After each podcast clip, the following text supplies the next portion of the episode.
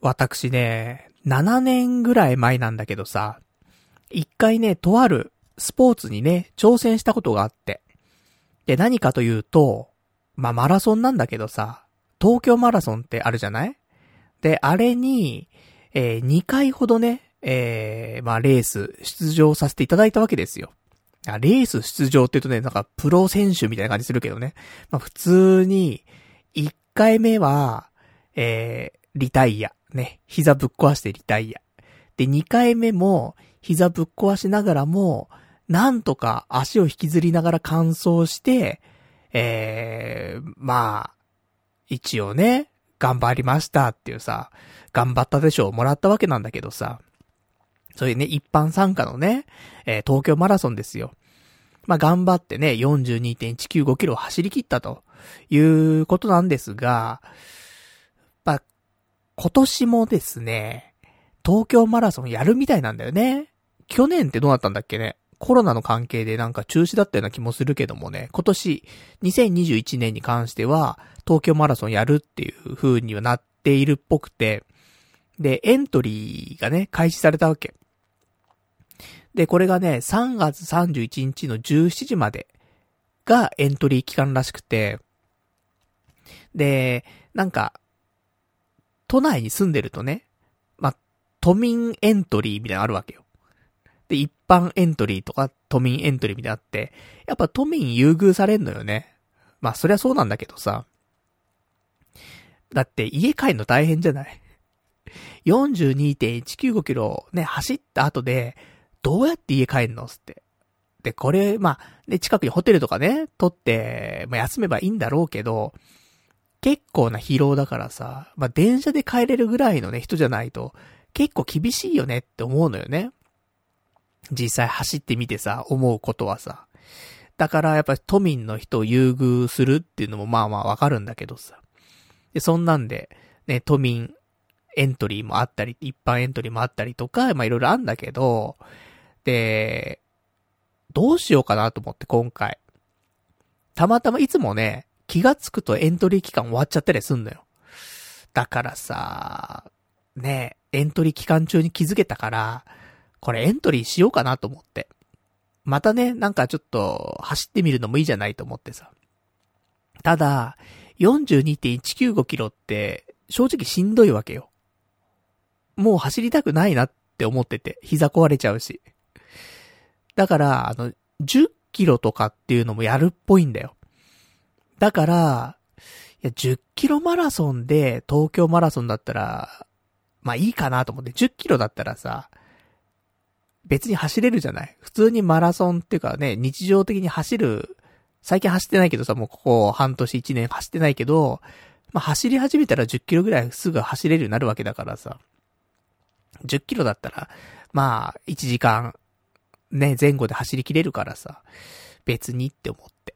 ね、ちょっと、1個ネタにもなるしなと思って。で、じゃあその10キロでエントリーしてみようと思ってさ。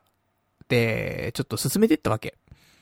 したらさ、10キロってさ、なんか、一般とかの人は、なくて。で、一般とか都民エントリーで行けるのって結局やっぱり42.195キロらしいのよ。フルマラソンらしいのよ。そっかー、でも10キロないかーと思って。フルマラソンちょっと無理だよなとか思いつつさ。でもね、ここで、やらなかったら、ダメだなと思って。今年はさ、やっぱスタートラインに立つっていうね。まあ、ちょっと、目標立ててね、私生きてますから。だから、一番、なんか盛り上がってた、年っていうかね。それがやっぱり、その7年ぐらい前の、東京マラソン走ってたりとか、富士山登ったりとか、ラジオ DJ 講座とかに通ってたりとか、あの時期なんだよね、多分ね。このラジオやってて一番盛り上がってたっていうかね、パルナイトやるじゃん、つって。で、あの時の、えー、一年の抱負は、形にするっていう抱負だったんだよ。今年はスタートライン立つだから、ちょっとあの時を思い出して、で、もう一回、チャレンジかなと思って、で、えー、42.195キロのフルマラソンで東京マラソンエントリーをしました。これ、実際に、えー、抽選の結果、わかるのは、4月の下旬らしいです。なので、あと1ヶ月後ぐらいには、東京マラソン、ね、えー、ま、走る走らない、ね、決まりますよってことなんだけど、結構高いんだよね。エントリー、エントリーしてまあまあ、あの、落ちたらお金払わないけどさ、受かったらね、当選したら、えー、レース出場費、16,500円すんのよ。なんか値上がってるよね。前こんな高くなかった気すんだけどさ、1万円前後だった気すんだよね。それこそ7000円とか8000円とかだった気すんだけどさ、倍になってるよね。っていうのはあるんだけど、まあそれでもね、うん、こういう機会じゃないと走んないしと思ってさ。だから、もし、ね、出場が決まりましたら、走るよ。うん。ちょこちょこ走って、で、しかも東京マラソン、マラソンの日取りっていうのがさ、ちょっとね、違うのよ、例年と。いつもはさ、3月とかなんだよね。確か、3月上旬ぐらいに、東京マラソンあったと思うんだよ。2月、3月だよね。寒いのすごい。そんな時期にマラソンあって、いや、俺も寒いの苦手だからさ。で、寒ければ寒いほどさ、よりね、体に負担が大きいわけよ。関節とかさ。だから膝とかも痛くなっちゃうわけなんだけど。で、今回に関しては2021年は、10月の17日なんだって。だから、暑いのよ。で、残暑、まだまだ厳しい季節でございますから、10月なんてさ。まだ半袖だったりね、するからね。でも、まあ、8月9月超えて10月だから、まあ、ちょうど、まあ、暑すぎないけけど、ちょっとあったかいみたいな、ぐらいだと思うので、まあ一番俺的にはマラソンしやすい時期かなと思うのでね。まあ一番体調的には万全なね、状態になるんじゃないかなと思うんでね。まあこっから4月決まったら、まあ半年スパンで体作るっていうのもなかなか私も続くかわからないんでね。まあでも3ヶ月ぐらいはね。でも夏か。その練習するのが夏になるっていうのも結構激しいね。しんどい気がするから、まあまあ、週に1回ぐらいね、10キロぐらい走って、っていうのをちょっと繰り返して、で、東京マラソンね、望もうかなと思うんで。で、多分ね、制限時間が決まってんのよ。7時間以内に完走しないとダメなのよね。で、ところどころチェックポイントもあるから、チェックポイントに何分、何時間以内にね、通過しないと、で、そこで、あの、リタイアになっちゃいますよとかね、それ決まったりするから。その辺も大変なんだけどさ。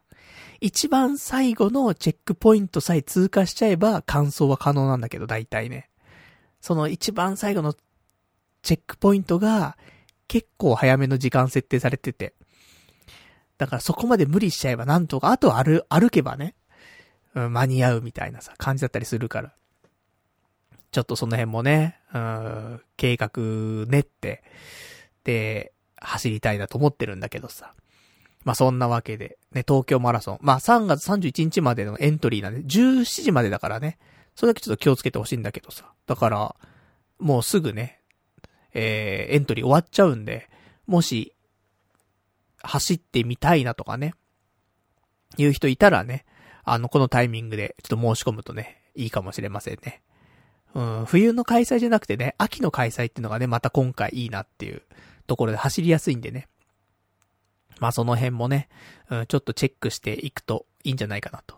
で、私もちろんね、あのー、走るの決まりましたら、えー、皆さんね、リスナーの皆さん、沿道の方でね、うん、応援してね、パルナイトを頑張れって旗持ってね、応援に駆けつけてくれたらね、嬉しいなというところでございますんで。まあ、そんな感じでね、うん、じゃあ走りながらね、あの、YouTube 配信とかね。そんなやつも今多いんだろうね。GoPro とかで撮ったりとかさ、やっぱりする、前もいたもんな。でも、それはあくまでね、録画であってさ、生配信はなかなかいないもんね。やってるやつ多いんだろうな、もうな。で、東京マラソンなんでね、お祭りみたいなもんだからね。いやー、6時間半とか7時間とか放送してたらやばいね、なかなかね。いや、大変だわ。ね、そんな時代ですけどもね。まあ私は、まあ普通にね、うん、走って、なんとか完走できるようにね、頑張りたいなと思っておりますんで。40歳になって、ね、ちょっと新しいチャレンジ。まあいいんじゃないかなと思いますんでね。うん、ちょっと頑張っていきたいなと思っております。じゃあそんなんでね、えー、まあ今日もね、そんなおじさん頑張って2時間やっていきたいと思いますんでね、よかったら最後までね、聞いていただけたらと思います。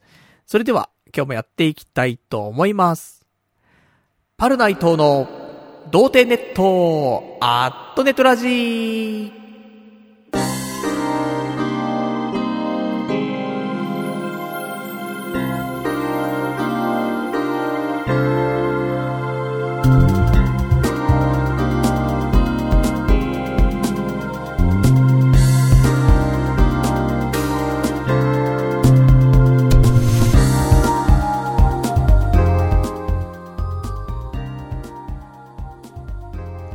改めまして、童貞ネットアットネトラジーパーソナリティのパルダイトです。こんばんは、というわけでね、えー、東京マラソンね、ちょっと今年は頑張ってね、まあ、もちろんね、抽選、ね、ちゃんと通ればですけどもね、うーん、まあ、この辺、頑張っていきたいなと思ってね。そうだね、今年は、そのダイエットもしてるからさ、さすがにね、70キロとかのね、体で、ちょっと走るとさ、膝の負担がちょっとやばいけど、あの、よりね、ちょっと今体重を落としてるからさ。だから、まあ、こっからね、そのマラソンに適した体にね、まあ、していこうかなと思ってますからね。まあ、50キロ台。うん、東京マラソン決まったらね、50キロ台まで落とさないとね。で、落としたら多分楽だよね。走れると思うわ。膝の負担もね、うん、少ないからね。まあ、そんな感じでございます。じゃあ、まあそんなんで今週は、まあ他にね、いろいろとありましたけどもね、なんでしょうね、今年は。今、今週はね。今週はね、まあまあ、馬娘をやってましたね。うん。馬娘、馬娘、アンド馬娘みたいなね、ところで、まあそろそろ飽きてきた。さすがに。やりすぎてんだよね。で、やってるかなみんな。やってないのかな？どうなんだろうね。すごい話題にはなってるし、ね、300万ダウンロードとかも言ってるし、うん、俺の周り、友人知人、馬娘やってる人結構多いんだけどさ。どうですか？皆さんは。やってますか？やってないですか？ちょっとやってたらね、あの、ぜひ、フレンド登録とかしてくれると嬉しいなと思うんだけど。いやー、全然ね、もう、いい馬がね、できない。すげえやってんのに、もう、なんだ、頭打ちというかさ、どれ、何回作っても、もうなんか、よりいいのができないんだよね。まあ、馬のね、ランクがあんだけどさ、作ると。なんか、D ランク、C ランク、B ランク、A ランクみたいな上がってくんだけどさ。俺今んところ B プラスまでしか作れてないのよ。あと数百点ちょっとね、そのポイントが入れば A ランクとか行くんだけど、A ランクが一回もできたことなくて。めちゃめちゃやってんのに。なんかね、いろいろ攻略法があるらしいのよ。サイトを見る限りさ、攻略サイト見る限り。で、そこで因子ガチャってのがあって、いろんな因子があるんだよ。スピード因子とかスタミナ因子とかなんかいろんなのがあって、で、その馬育てるじゃん。で、育て切った馬に、そういうスピード因子とかがね、つくんだけど、それで、星1から星3の因子があるんだけど、育てた馬で、星3のスピードの因子っていうのを、持った馬を育成しないと、なかなか大変らしいんだよね。でも、その、星3のスピードの因子を持った馬っていうのは、その育成しても、ほんと何パーセントっていう確率でしか育成できないらしいのよ。だから、もう、そういう世界なんで因子ガチャって呼ばれてて。まあ、ひたすらね、そういう星さんの因子を持った馬を作るかっていうね、うん、出現させるかっていうところになってくるっぽいんだけどさ、まあそういう星さんのね、因子持った馬は一匹もいないし、だからそれをね、ちょっとやるしかないのかなと思って。ひたすらね、因子ガチャをちょっとやんないと A ランクの馬はできないのかなとか思って。そんなんやってますけどね、ほんと。今、育成した馬娘の数が132人ですよ。やりすぎなんだよね。100人超えてんだから。132ってっていうね。で、大体全部 B か B プラスっていうね。なかなか激しいですわ。まあね、ちょっと因子ガチャ頑張って、来週には A ランクでもね、うん、一人でも作れたらなと思ってますけどもね。そんな馬娘でした。ね、今週はほんと馬娘一色だったなって。先週もじゃねえかっていうね。いや、パズドラもあったのよ。今週パズドラもありました。うん。ちょっと頑張ったんだけどね。まあ、その話は、後でしましょうか。ね。まあまあ、だいたいパズドラとね、馬娘ですよ。新しいさ、サブチャンネル作ったのね、YouTube で。先週ちょっと発表しましたけど。で、そこで、えー、パズドラのね、ガチャ引いてみたみたいな動画をさ、作って、で、投稿しまして、ね、記念すべき第一作、投稿しました。で、そっからね、あの、まだ何もやってないんで、まあちょっと馬娘とパズドラでね、ちょっとゲーム実況系、ゲーム配信系の、ね、チャンネルにしていきたいなと思ってますけどもね、なかなかね、うん、一人でやっちゃう。なんか、その、仕事終わってから、Mac でゲームしたりとか、電車の中でね、行きと帰りの電車でゲームしたりとか、しちゃって、家帰ってきたら、ゲームしないみたいな。そのパターンが多くてね、配信できないっていうね、そんなんありますけどもね。まあ家、速攻帰ってきてね、家でゲームしてね、配信しなさいよっていうね、動画撮りなさいよって、話ではあるんですけどもね。ちょっと、ね、今週からはね、うん、できる限り、そういう風にしてね、せっかくやってるんだからね、やってるんだったら動画に収めてね、投稿した方がいいじゃんっていうね、話なんだけどさ。まあ、そんな感じでございますな。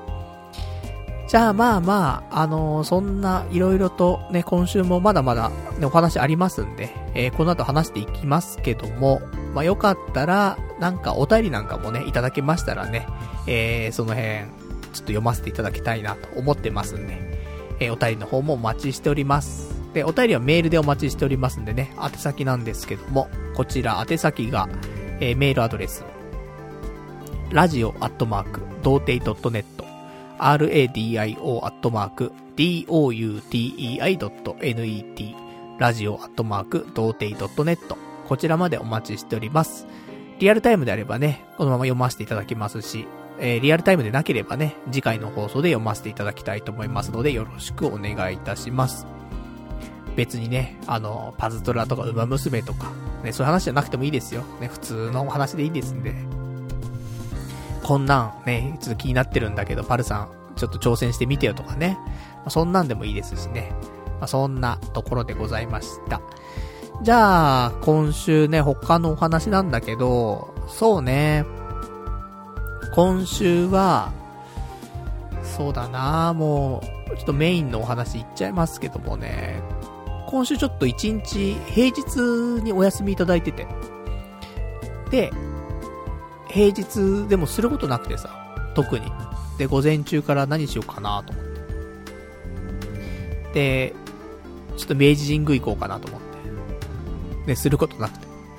家にいてもすることないんだよね。だからさ、明治神宮行こうと思って。で、明治神宮行くんだけど、で、参拝する前に、いつも気になってたところがあって、明治神宮の入り口のところに、カフェがあんのよ。森のテラスっていう名前のカフェがあって、で、えー、それ鳥居とかくぐる前のところにあんのね。敷地内のところにあんだけど。で、前々から気になったんだけど、土日とか覗くとさ、すごい人がいっぱいいるわけ。で、平日は結構ガラガラだったりするわけよ。だから、俺平日、ね、行きたいなって思ったんだけど、あの、仕事を始めちゃってからさ、平日なかなか明治神宮行けなかったからさ、いつも土日とかはね、覗いてたんだ、覗いてたりとかするんだけど、ね、やっぱ混んでるからちょっとなと思って。だこんな日じゃないといけないなと思ってさ。で、平日、ね、えー、森のテラスっていうカフェ行きまして。よかったね、なかなかね。その、ガラス張りになってるカフェなんだけど。だから、その店内からね、外を見るとガラス張りになってて、で、明治神宮の鳥居とかが見えてさ。あーなんか、いいところにね、あるカフェだなと思って。で、人もそんなにいなくてさ。お昼前ぐらいにいた、いたんだけど、俺もさ。まあ、わ、でも女性が多かったね、やっぱりね。8割方女性。マダムとかね、多かったけど。で、そんなんでそこでさ、お茶しながら、馬娘して。もう、そんなおしゃれなところでさ、馬娘してるんじゃないよって思うんだけど。ね、女の人がいっぱいいるのに馬娘しちゃってさ。恥ずかしいとかそういうのもないからね、もうね。で、やってさ。で、育成して。で、大した馬作れなくて。もういっかと思って。で、明治神宮参拝してさ。で、いつも通りに参拝して、うーん、いいねと思って。で、そこからなんだけど、なんか、ね、平日だからこそできることはないかなって。土日だと混んじゃってて、で、平日だったら空いてそうだな、みたいなところ。なんか行きたいところってあったっけなーと思って。で、いろいろ考えてたところ、あるなと思って。一個あったわと。土日じゃ無理だと。で、平日じゃないと絶対無理だなってところがあって、それが、あの、ラーメン屋なんだけど、あの、横浜にある、あの、吉村屋っていうラーメン屋さんがあるんだけどさ、ここがめちゃめちゃ有名なラーメン屋さんなんだけど、めちゃめちゃ混んでるっていうね、話で。土日行ったら、無理だろうなってちょっと思ったのずっと。だからこんな平日の休みの時しかちょっと行けないなと思って、じゃこれ行くしかないなと思って、で、横浜まで、ね、ラーメン食べに、ね、えー行くっていう、そんな今週だったんだけど。で、吉村屋っていうのがさ、ここ最近ね、ちょいちょい名前出てき、あの、名前出してるんだけどさ、あの、横浜家系ラーメンってあるじゃない？家系。で、これの、本当に大元というか、横浜家系総本山、吉村屋っていうような感じなわけ。だから、ね、まあ皆さんもね、もう今じゃ家系ラーメンなんてね、一つのラーメンのジャンルとして、もう出来上がってるもんだと思うけど、それの大元はこの吉村屋と言っても過言ではない。その大元に、やっぱね、行けるうちに行っとかないといけないなと思って。で、前にさ、俺釣りの帰りとかにさ、その、吉村屋から派生した、その、のれん、のれん分けみたいなね、店で、杉田屋っていうラーメン屋さんがあるんだけど、で、千葉に1店舗と神奈川に1店舗あんのかな？なんだけど、杉田屋は両方行ったわけ。で、千葉と神奈川行って。で、美味しかった。両方美味しかったんだけど、まあ、個人的に千葉の方がね、美味しかったなと思って。で、そんな中、で、やっぱりそのね、あの、大元の、ね、総本山、行かないとなってことで吉村屋なんだけどさ。で、今、俺、炭水化物をできる限り摂取しないっていうダイエットしてんだけど、一応、一週間のうちに一食だけは、がっつり炭水化物を取ってもいいよと。ね。ご褒美炭水化物っていうのをね、取ってもいいという風に決めてるんだよね。で、前の週に、俺特に炭水化物、がっつり取った食事がなかったから、じゃあ、ね、その先週分のご褒美炭水化物として吉村屋食べようと思って。で、えー、行ってみるんですけど、まあ横浜駅から徒歩6分ぐらいのところにね、あります。なんかこの手のさ、ラーメン屋さんって意外と、ちょっと駅から遠いとかね、あったりするけど、全然駅前でさ、近いもんなんだけどさ。で、そんなんでさ、横浜駅まで。ね、原宿から横浜駅行くのは、まあ、地下鉄で、ね、行ったんだっけな？うん。まあ、地下鉄で行けますよ。副都心線とかでね、うん、一本ですから。で、えー、横浜駅着いて、で、そんな横浜なんて降りないからなかなかね、で、降りてさ、で、とぼとぼ歩いて、で、ラーメン屋多いね、やっぱね。横浜駅ね。吉村行くまでに結構ラーメン屋あったけどさ。でも違う違うと。ね、新、新規オープンしてるラーメン屋とかもあったけど違う違うと。ね、今日は吉村屋と。で、ね、歩いて歩いて。で、道の最後ね、角を曲がると曲がったところが吉村屋なんだけどさ。で、曲がるじゃん。なんか曲がった瞬間人がいっぱいいんの。何これと思って。並びすぎなんだよね、本当に人が。溢れ返ってんだよ。道路にまで人がいんだよ。いやいやいやいやと思って。店舗は結構でかいのよ。何人入るんだろうね。15人ぐらいは入んのかな、店舗の中ね。もっと入るかな。まあ、でも15人ぐらいは入るはず。15人から20人は言い過ぎかもしんないけど、そのぐらいは入るお店なんだよね。結構でかいのよ。で、そこの、あのー、前というか、入り口の前、結構スペースね、あのー、あるんだけど、そこを人いっぱいで、さらに、その道路に人がちょっと溢れちゃってるみたいな感じなわけ。で、並びすぎだよと思って。これ、普通に並んだら、映画1本分ぐらいの時間並ぶんじゃねえかっていうぐらい並んでるわけ、人が。いや、さすがにそんなに待つってなったら、一回トイレ行っといた方がいいなっていうレベルなわけよ。じゃないと、並んでる最中に漏らしちゃうと思って。で、近くのコンビニに行ってさ、トイレね、ちょっと借りて。で、万全ですよ。もうだからもうエヴァンゲリオンの映画見る前ぐらいの感じだよね。エヴァのね、映画2時間半あるからトイレ行っとかないと。ね、心配でしょうがないってなっちゃうのと一緒でさ。で、ね、トイレ借りて。で、またね、あの、吉村屋の前に戻ってきまして。で、この手のラーメン屋さんは、だいたい食券を先に買っとくんだよね。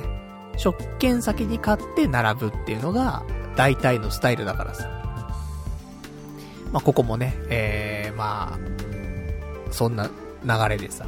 で、食券買うんだけど。いつも、家系ラーメン食べるときって、その、並盛り、中盛り、大盛りとか特盛りとかのもあったりするんだけど、量が多いのよ。その、並盛りだと少ないんだけど、中盛りにすると、いわゆる大盛りが来るのよ。で、大盛り頼むと特盛りが来るんだよ。そういう感覚なのね。なんか家系ラーメンで、その盛りをね、頼むとさ。なので、まあ、中盛りでいいかなと思って。並盛りだと多分少ないから、中盛りにして、で、気持ちね、ちょっと足んないかなぐらいのね、ぐらいでいいかなと思って。で、中盛り830円。安いんだよ、結構ね。その、並盛りだったら730円なのよ。で、中盛りだと830円だから。で、まあまあ、高い電車賃払ってね、来てますからね、中盛りぐらい食べてもいいでしょ、と思って。で、えー、食券買って。で、一番ね、後ろの列に並んでさ。で、並んでね、一応人の人数数えましたよ、私も。40人並んでた。平日ですよ。平日の、えー、並び始めたの13時49分。もうお昼時過ぎてるわけよ。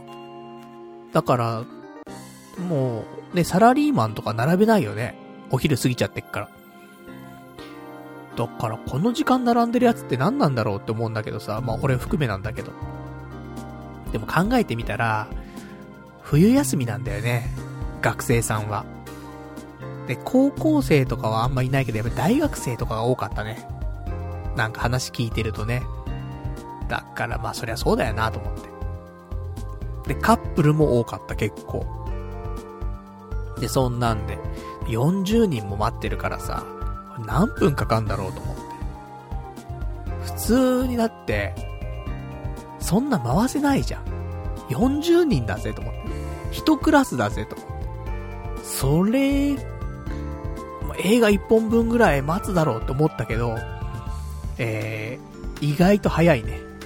40分で、あのー、回ってきまして。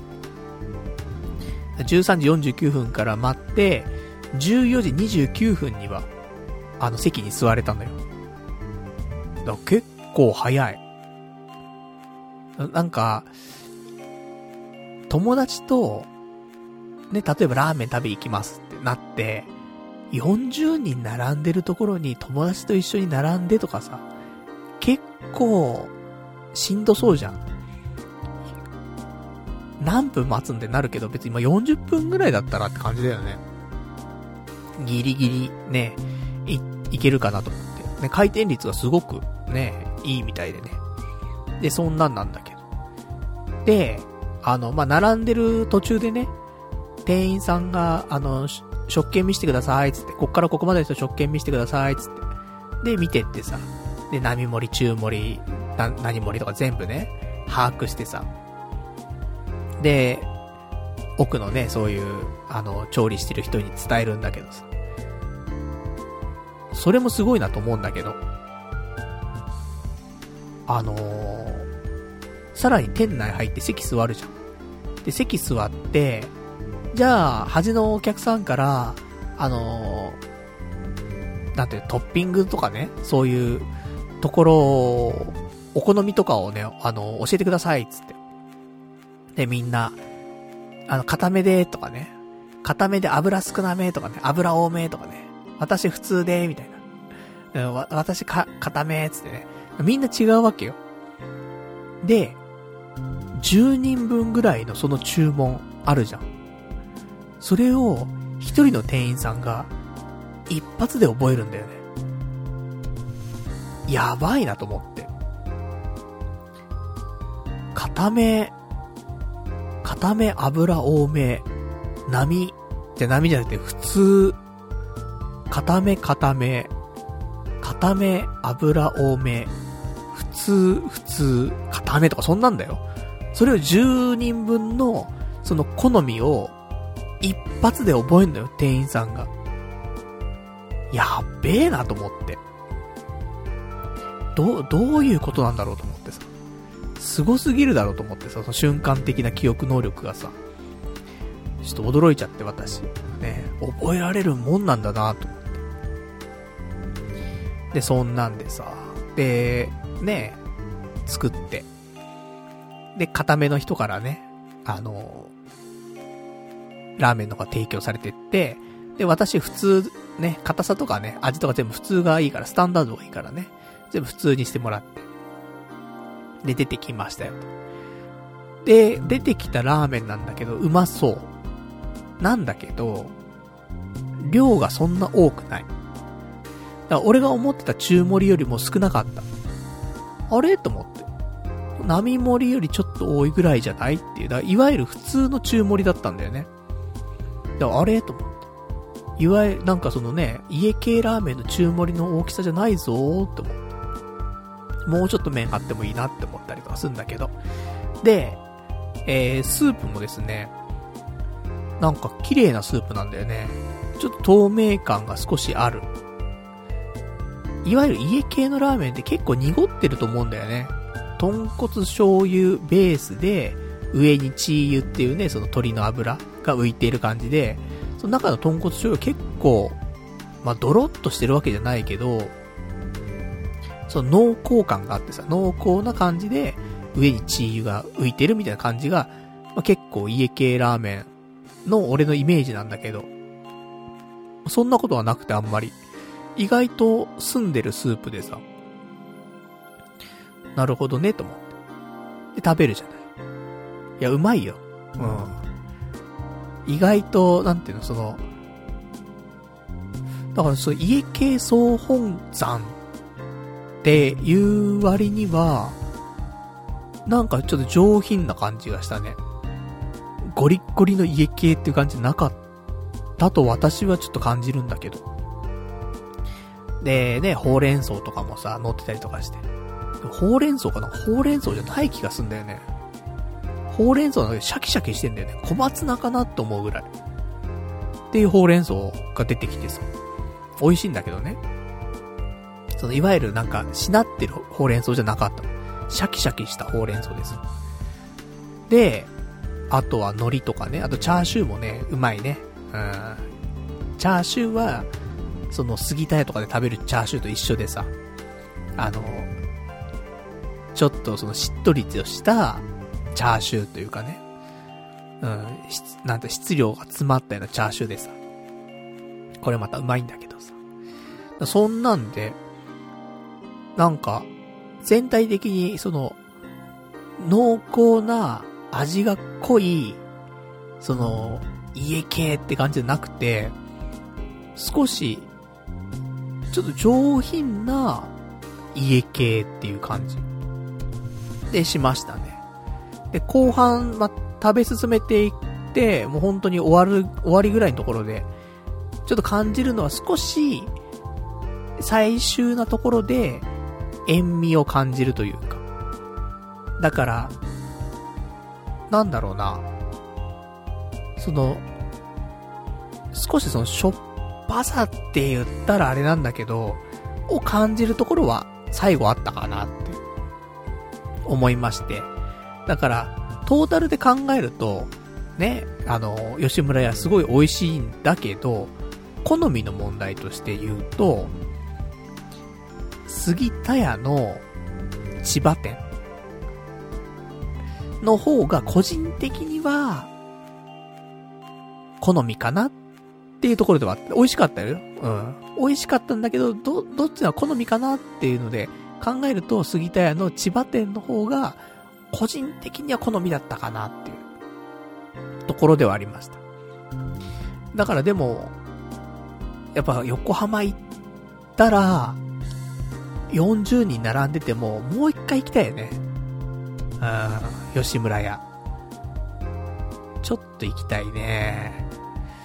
もう一回ちょっと、なんか、トッピングとかもいろいろあったんだけど、何もちょっとね、あの、トッピングしなかったし、その、テーブルの上にね、置いてある、ニンニクだったりとか、そういうのも入れなかったから。次は、中盛りだと足んないからね、大盛りに多分した方がいいかなと思うんで、大盛りにして、で、途中でね、そういう、まあ、ニンニク入れたりとか、まあそういうのでね、ちょっと味変してみて食べてみたいなと思って。ほんと人気だったね。うん。みんな、うまいっつって。うまいっつってる声が聞こえたもんね。何これうまいっつって。聞こえてたからさ。ね、いいよね。そういう、せっかく炭水化物を取るんだからさ。普通にね、まあもちろん、ご飯とかね。いいと思うよ。美味しいし。だけど、いや、せっかく一週間に一回しか食べられない炭水化物なのであれば、こういうね、がっつり並んで、ねえもうなんか超うめえよみたいなところに行って食べたいよね。いうのあるんで、まあ、私ね、あのー、また今週もね、どこかしら炭水化物取るときあると思うんだけど、まあその、なんていうの、だ、だ炭水化物っていうの。取ると、本当になんか萎えるからさ。ちゃんとしたね、炭水化物のを取りたいなと思ってますから。今ちょっと候補として今週、まあ、来週ぐらいで、えー、取る炭水化物としては、前にね、えー、リスナーの方からいただいておりました、あの、練馬にある、ね、えー、中華屋さん、町中華のね、お店。私2回行きましたけどね、2回ともね、ちょっと店閉まってるっていうね、まあそんなんありましたけど、まあコロナもね、あのー、まあ緊急事態宣言もね、解けましたから、もうさすがに店やってんじゃねえかなと思うんでね、まあそこちょっと行って、炭水化物をね、がっつり摂取したいなと思ってますから。ラーメン、チャーハン、餃子。うん。もうトリプルコンボだからね。ちょっとそれをね、摂取したい。ねまあそんな風に思ってますね。まあそんな感じで。なのでね、あの、まあちょっと吉村屋のね、お話ちょっと戻りますけど、私昔、昔って言っても、2ヶ月ぐらい前かな。あの、吉村屋のカップラーメン食べたんだよ。ローソンで売ってんのかなまあ、どこのローソンでも売ってるかちょっとわかんないんだけど、えー、都内は売ってたし、横浜のところでもね、吉村屋のカップラーメン売ってましたけど、ちょっとカップラーメン食べた時に、その、濃厚とかコクとか、そういうのよりも、ちょっとしょっぱいなっていう印象だったの、カップラーメン食べた時。でも、実際に吉村屋食べたら、そっち寄りなんだよね、その、どちらかというと、そのちょっと塩味があるスープだったりとかするから、意外とこのカップラーメンの味、吉村屋だぞと思って。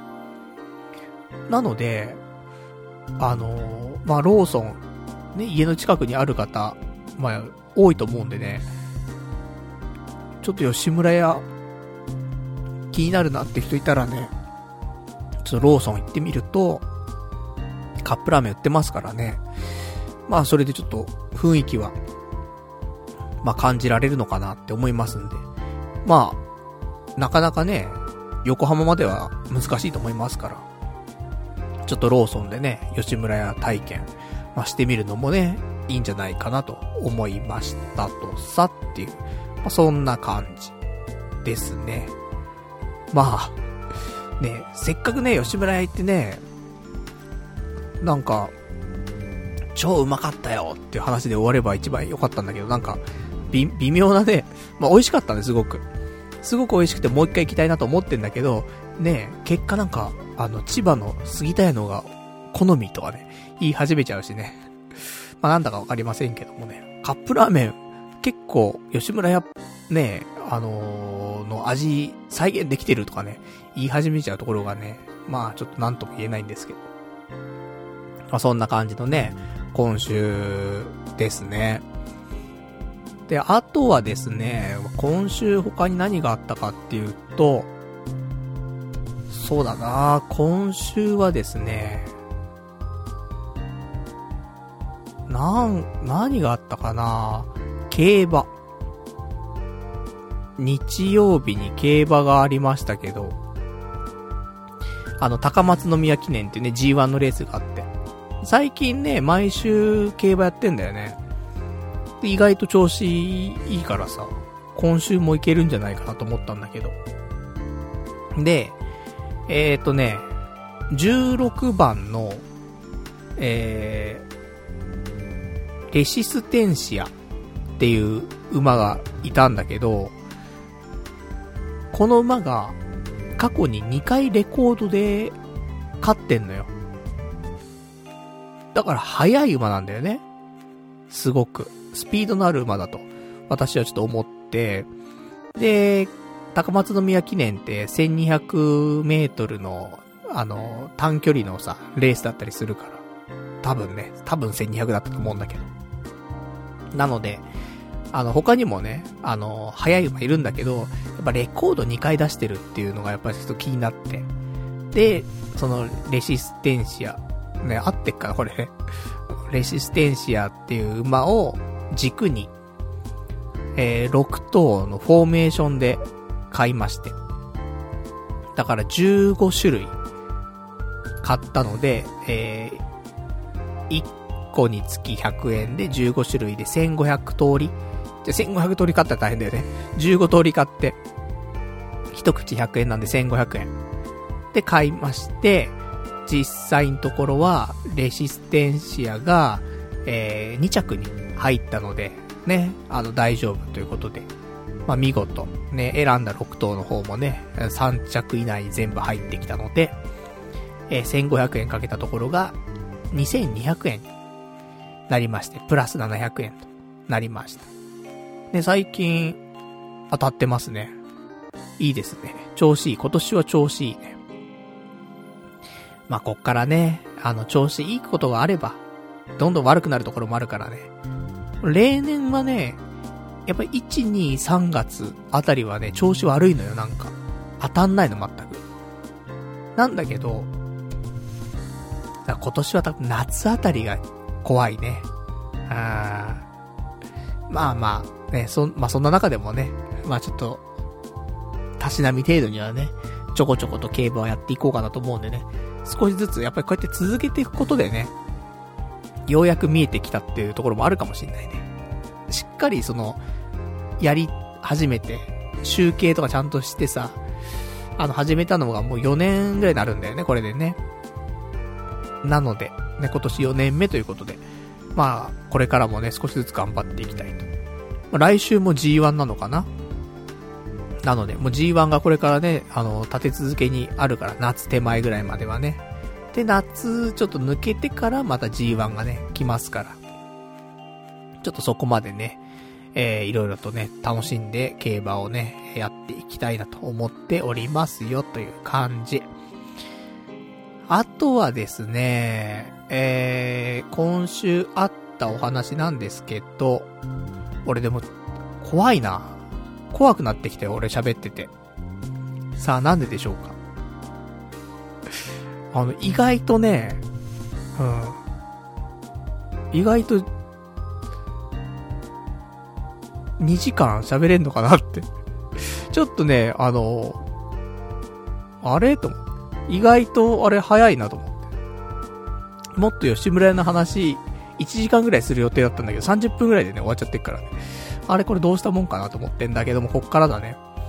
こっから2時間、まあ、こっからあと1時間半喋るわけなんですけども、えー、あとなんかあったかな、今週。今週はですね、他はですね、あの、新エヴァンゲリオン劇場版。ね、毎週のように私、ちょっと名前出してますけど、さすがに皆さん見ましたか？もう見てない人いないでしょ。さすがに。だって、興行収入60億円超えたらしいよ。その、ね、前回やってた Q とかっていうのも完全超えてるし、60億円って結構すごいよ。3週間とかで。まあ、鬼滅は抜けないと思うけど、ねあれはもう無理じゃない？あれもそういうレベルじゃないからさ。でも、100億は狙えるよね。まあ、別にさ、その興行収入が全てってわけじゃないけど、せっかくの集大成だからさ、なんか大台言ってくれたらね、ちょっとファンとしては嬉しいなって思うんだけどさ。で、そんな新エヴァンゲリオン劇場版なんだけどさ、あの、3月の28日日曜日に、舞台挨拶。そのね、あのー、まあ、ヒットしたわけじゃないですか、一応ね。もうこの、もう今の時点で大ヒットしてるわけですよ。まあ、それのね、まあ、記念で、記念でってところもあるんだけど、舞台挨拶しますよってことで出演者、ね、中の声優さんが集まって、で、えー、やってくれますぜっていうのがね、あってさ。で、これが、えー、東京だとバルトナインっていう新宿のね、劇場があるんだけど、俺がね、あの見に行った劇場なんだけど、ここで舞台挨拶をするっていう話になってさ。で、えー、と、当日、その抽選だったのよね。な、何日までとか決まってて、で、その日までにね、あの、応募すると、抽選で、えー、まあ、当たりますよと。で、当たったら、いけますよ。感じだったんだけど。で、28日の時間がね、2回あって、なんか9時ぐらいのスタートのやつと、10時ぐらいスタートのやつがあって、で、2つ、第1希望、第2希望って入れられたわけよ。だから、まあ、ね、なかなか当たるもんでもないしと思ってさ、で、第一規模、第二規模両方ね、入れてさ、で、応募したわけ。で、当日、ね、当日っていうかその前のタイミングでわかるわけなんだけどさ。で、抽選、結果の日、見事、外れまして。ね、行けませんでした。悲しいです。行きたかったね。せっかくね、家の近くでさ、そういうね、舞台挨拶やってくれんだからさ。だから行きたかったんだけど、さすがに当たりませんでしてね。でも、ね、また、もう一回ぐらいやっぱり見に行きたいからさ、舞台挨拶落ちちゃってね、落選してしまいましたけど、まあ4月、3月、4月、4月の前半ぐらいにはね、もう一回ぐらい見たいなって。で、バルト9ね、確かなんだけど、夕方からの回が、17時半ぐらいの回からだけは、1300円とかで平日見れんのよ。土日はダメよ。でも平日だけが、なんか安いのよね。だからそこのタイミングでね、仕事終わってから新宿行って、で、映画見るみたいな。でそうすると、3月の27日の土曜日から、えー、来場者記念が変わったんだよね。また100万人限定の、またちょっと来場者記念ができたから、まあ、それをね、えー、ちょっといただきつつ、で、映画もね、2回目を楽しむという。まあ、そんな感じの、ちょっとエヴァンゲリオンをね、もう一回。でももう、ちょっともう一回見るんであれば、もう少しなんか、あんまり俺も好きじゃないんだけど、考察とかあるじゃない？素人がやってる考察とかあるじゃない？ね、エヴァンゲリオン、実はこのシーンはこういう、ね、ところを見逃してませんか？みたいな。ここを見ると、ね、その言いたいことが実は分かってくるんです、みたいな。とかいろいろあるじゃない？で、この槍はとかさ、ねマリはとかさ、なんかいろいろ出てくるわけじゃないだその辺の考察っていうのもさ、まあ、見すぎると面白くないかなと思うんだけど、なんか、あくまで考察だとね、ちゃんと分かった上でね、ちょっと見ないと良くないかなと思うんだけど、でもそれをある程度見て、で、自分の中で、ね、あ、こういう感じなのかなっていうのを踏まえてもう一回見に行くと。するとさらにね、面白く見れっかなとかちょっと思ったりとかするんだけどさ。まあそんなんで、ちょっと、新エヴァンゲリオン劇場版、ね、今週来週あたりでね、もう一回見てこようかなって、そんな風に思っておりますね。で、なんか今、東京スカイツリーとかでもね、エヴァンゲリオンコラボやってんだよね。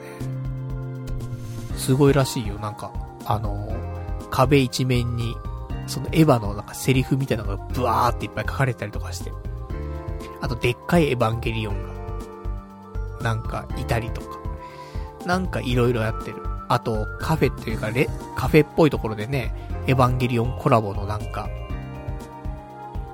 カフェメニューがあったりとか、なんかそんなんやってるらしいんでね、まあちょっとスカイツリー行くのもね、面白いかなとか思うんだけど。ただ恥ずかしいよね、ちょっとね。いい年したおじさんが。でも、まあ、エヴァンゲリオンファンなんてみんなおじさんおばさんだからね。その、青春時代真っ只中の人はね、もう40歳前後なんだからさ。まあ、恥ずかしいもクソもないんだけどさ。まあ、そんなね、ところもやってますよと。あと、エヴァンゲリオン酒場とかもね、昔あったけど、なんか、それも復活したみたいな話聞いたな。何かしら、せっかくだからね、このお祭りのタイミングでね、エヴァ満喫しないと、もう、ないからね。うん。来年、再来年、エヴァのお祭りがあるかって言ったらもうないから。今年で最後だからね、こんなお祭りなるのはね。ちょっとお祭り堪能ね、したいなと思いますよ。ちょっとエヴァンゲリオン酒場、ちょっと忘れないうちに。ね、こんなコロナ禍だからさ、どうなんだろうね。やってんのかね。ちょっと調べていい？エヴァンゲリオン酒場。なんかそんなんあったはずなんだよな。やってる。やってない。閉店してる。うん？真相回転。どっちだ？よくわかんねえな。あの、池袋にあったんだよね。あ、終わってるわ。ちょっと、もう一回調べよう。うん。再びって書いたんだけどな。ちょっと気になりますね。やってるんであれば、ね、この機会に行きたいな、ところですね。では、あとは今週のお話なんですけど、今週ね、あのー、宅飲みをしまして。ね、まあ、緊急事態宣言も一応ね、解除されましたし、で、なかなかね、人にも会えなかったから、この2ヶ月ぐらいね。なんでちょっと、飲もうよって話がちょっと浮上しまして。で、ただ、飲みに行くっていうよりは、じゃあ、ね、家かなっていうところでさ。で、その友人が、日本酒好きで、で、家に日本酒が溜まってきたと。いい日本酒がね、何本か溜まってきたから、それをね、あのー、ちょっと持っていくよって話になって。ありがとうございます、つってね。なかなか手に入らないね、日本酒が、まあ、いくつかあるって話だからさ。ね、じゃあそれ、ね、えー、あ、開けましょうって話になって。で、なんだけど、俺前に家に人呼んだのっていつっていうと、去年の5月なんだよね。その時も宅飲みするために、あの、人呼んだんだけどさ、それ5月。だからもう10ヶ月前なんだよね。俺の家に人が来たのって最後に。で、そのじゃあ10ヶ月の間、家の中掃除したことあんの？って、ないのよ。片付けとかたまにするよ。そのね、あのー、荷物がはちゃめちゃになったりとかするとさ、さすがに動きづらいからさ、えー、片付けとかしたりするんだけど、掃除っていう部分ではもうほぼしたことがないからさ。だからもうね、うんことかもつきっぱなしなわけ。ね、と、あの、トイレ、トイレにうんこだよ。他のね、壁とかにうんこついたら大変だからね、トイレの便器にさ、うんこがちょっとこびりついてたりとか、あとやっぱり、ほこりとかね、すごいし、あと、俺、ま、結構前にさ、その、アトピー悪化したじゃない？ま、したわけよ。で、アトピー悪化するとどうなるっていうと、すごい体から粉が出んだよね。あの、皮がむけたりとかさ、粉が出たりとかしてさ。で、それが結構床にあるんだよね。汚いね。やっぱね、掃除しないとよくないなと思って。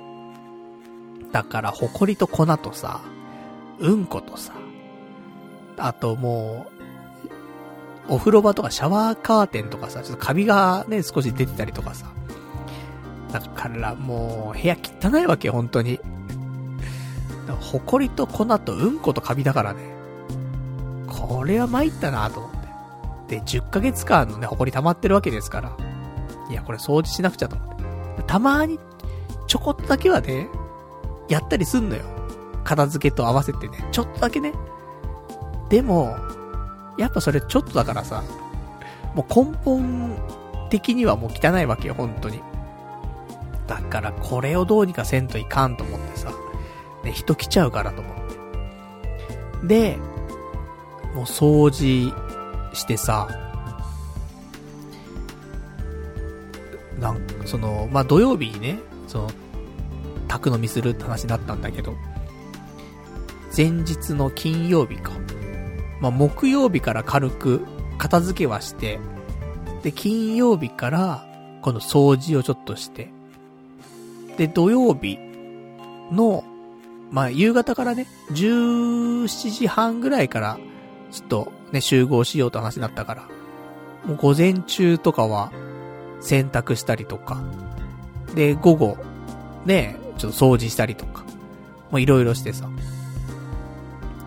いや、大変だなと思って。いくら、掃除しても掃除しても、埃が出てくんだよね。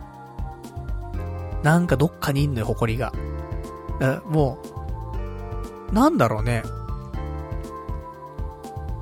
例えば机の上とかあんじゃん。机の上とか埃があるわけやっぱり。細かい埃がね、あったりするわけ。空気舞ってるからさ。で、それをさ、拭いたりとか、エアダスターみたいにさ、やってさ、机の上の埃が消えるのよ。で、なくなりました。で、30分くらいしてさ、机の上見るじゃん。あ、ちょっと埃っぽいんだよね。でも、部屋の中でぐるぐる回ってんだろ、粉、粉とか埃とかさ、いろんなのがさ。だからこれ、ねえ。これは、変なし、毎週のようにね、週に1回でも掃除してれば、そんなことにならないと思うのよ。だけどやっぱり10ヶ月溜め込んじゃうと、いくら掃除しても、もう、なかなか、ね、根本からは、ね、綺麗にならないのかなって思うんだけど、まあ、ギリギリまでね、人が来るギリギリまでずっと掃除して、これ以上無理っすわっていうぐらい一応ね、掃除はしてさ。で、なんとか、あの、もう窓もね、全開で開けてさ、もう換気よくして。で、ギリギリ、ね、部屋の片付けも完了し、掃除も完了し、って感じでね。一応その時の部屋のね、片付けた感じに関しては、あの、ツイッターの方で、あのー、写真の方アップしてるんだけどさ。狭いね、ワンルームの部屋に、一応、まあ、6人ぐらいは入れるっていうね、ぐらいの、あのー、感じにしましたけど、実際にね、来る人間は、俺含め3人だから。だから、来客は2人なのにね。3人での宅飲みなんだけど。だからまあ十分、ね、あのー、スペースはね、ちゃんと確保できたかなってところで。で、そんなんでさ。で、17時半ぐらいにね、集合して、で、うちなんもないからさ、冷蔵庫ないしさ、で、そういう備蓄してある、なんか食べ物とかも特にないから。だからね、あの、集合して、えー、スーパー行って、で、なんかお惣菜買ったりとか、あと、ね、刺身買ったりとか。あれはマダイとか買ったもんね。マダイの、普通の一房っていうの切れてないやつね。あの、刺身になってない状態のやつを、えー、マダイ買ったりとかして。で、途中で、あの、飲みながら私がね、えー、台所でね、マダイを、ちょっと刺身にね、カットしてましたけどもね。まあ、そんなん買ったりとかなんかね、酒のつまみに日本酒に合うやつをね、まあ、一通り買って、で、えー、我が家にね、着きまして。で、まあまあ、あのー、酒をね、飲むわけなんだけどさ。いや、いいお酒をね、いっぱい持ってきてもらって、日本酒、日本酒って、あの、一升とかあるじゃない？でっかいやつ。あれでかすぎるからさ、あの、そのね、もうワンサイズ下のさ、720ml のさ、4号瓶っていうのかな。っていうのをね、3本、友人が持ってきてくれて。で、1個が、俺が好きなね、お酒で、ね、栃木のお酒で、千金っていうね、お酒があるんだけど、千金の、ホープっていう、その希望っていうのかな、ホープ。っていうやつと、あとは、アラマサの、えー、アラマサのエクリュー2019ってやつと、あとは、ジコンっていうね、あの、まあまあ、プレミアム日本酒のね、ジコンの純米吟醸。この3本ですよ。厳選されたこの3本。もう、どれも美味しいに決まってるじゃんっていうお酒をね、持ってきてくれてさ。ねえ、もう、売ってないよ。酒屋じゃ。なかなか。抽選とかなんだって。もう、店頭に並ぶ前に抽選とかになって、抽選で当たった人が買えるみたいな。抽選券ね。っていう具合の日本酒だったりするんだけどさ。で、定価で買ってるからさ、1本1500円とか多分1700円とか、そんなもんなんだね、1本あたり。で、お店で飲んだらっていうね、大変な金額いくんだよね。だありがたいありがたいやつってさ。で、そんなんでさ、あの、だから、みんな、ね、金額的には、その、原価の金額でね、あのみんなで割ってさ、お金払ったりとかしてさ。いや、ありがたいありがたいやつでね、ちょっと飲んでましたけど。で、なんだかんだで、一人ね、一本ぐらい飲んで、飲んだよね。結構日本酒720一人で飲んだらね、フラフラになるんだけどさ。で、俺もあんま最近酒飲んでなかったからさ。酒飲むっつってもね、あの自分で漬けた果実酒ぐらいじゃない。ね、それを飲んだぐらいだからさ、ね、飲み行ってもないし全然。だ酒もね、ちょっと弱くなっちゃってるところもあある中で、まあ美味しいからね。で、ちょっと飲みすぎちゃったところもあるんだけど。一応この中でね、3個の、3種類の中で、一番美味しかったのは、なんだかんだでジコン。ジコンの純米吟醸が美味しかったです。ね。それぞれね、あの、特徴が違うからさ、あの、これ、これがっていうのはちょっと違うんだけどさ。ただジコンが、この日はね、MVP だったね。うん。すんげえうまかったね。で、そんなんでさ。で、まあ、途中ね、あの、俺がつけた、その、果実酒もね、振る舞ったりとかしたんだけど。まあ、あんまり、ね、あんまり好評ではありませんでしたね。やっぱ甘すぎるんだよね。氷砂糖入れすぎたってやっぱあるから。だからね、あの、ちゃんと氷も買ってきてさ、炭酸水も買ってきてさ、で、作ったんだけど。うん。ちょっと、ちょっと微妙っぽかったね。ちょっと悲しいってところありましたけど。で、そんな、ね、感じで。で、なんだかんだで飲んでたら、もう一人の人は、あのー、終電、もうそろそろだから、つって。で、帰るわ、つって。で、23時半ぐらいかな。に、旅立って。で、一人、もう一人は、すごい家近所でさ、歩いて帰れるっていうね、人で、だったから。で、その後もちょっと残って、一緒に飲んでたんだけど。で、飲みながらさ、俺急に気持ち悪くなってきちゃって。でも飲みすぎなんで、だってさ、なんだかんだで17時半ぐらいに、まあまあ、集まって、まあ18時過ぎくらいから飲んでるわけだよね。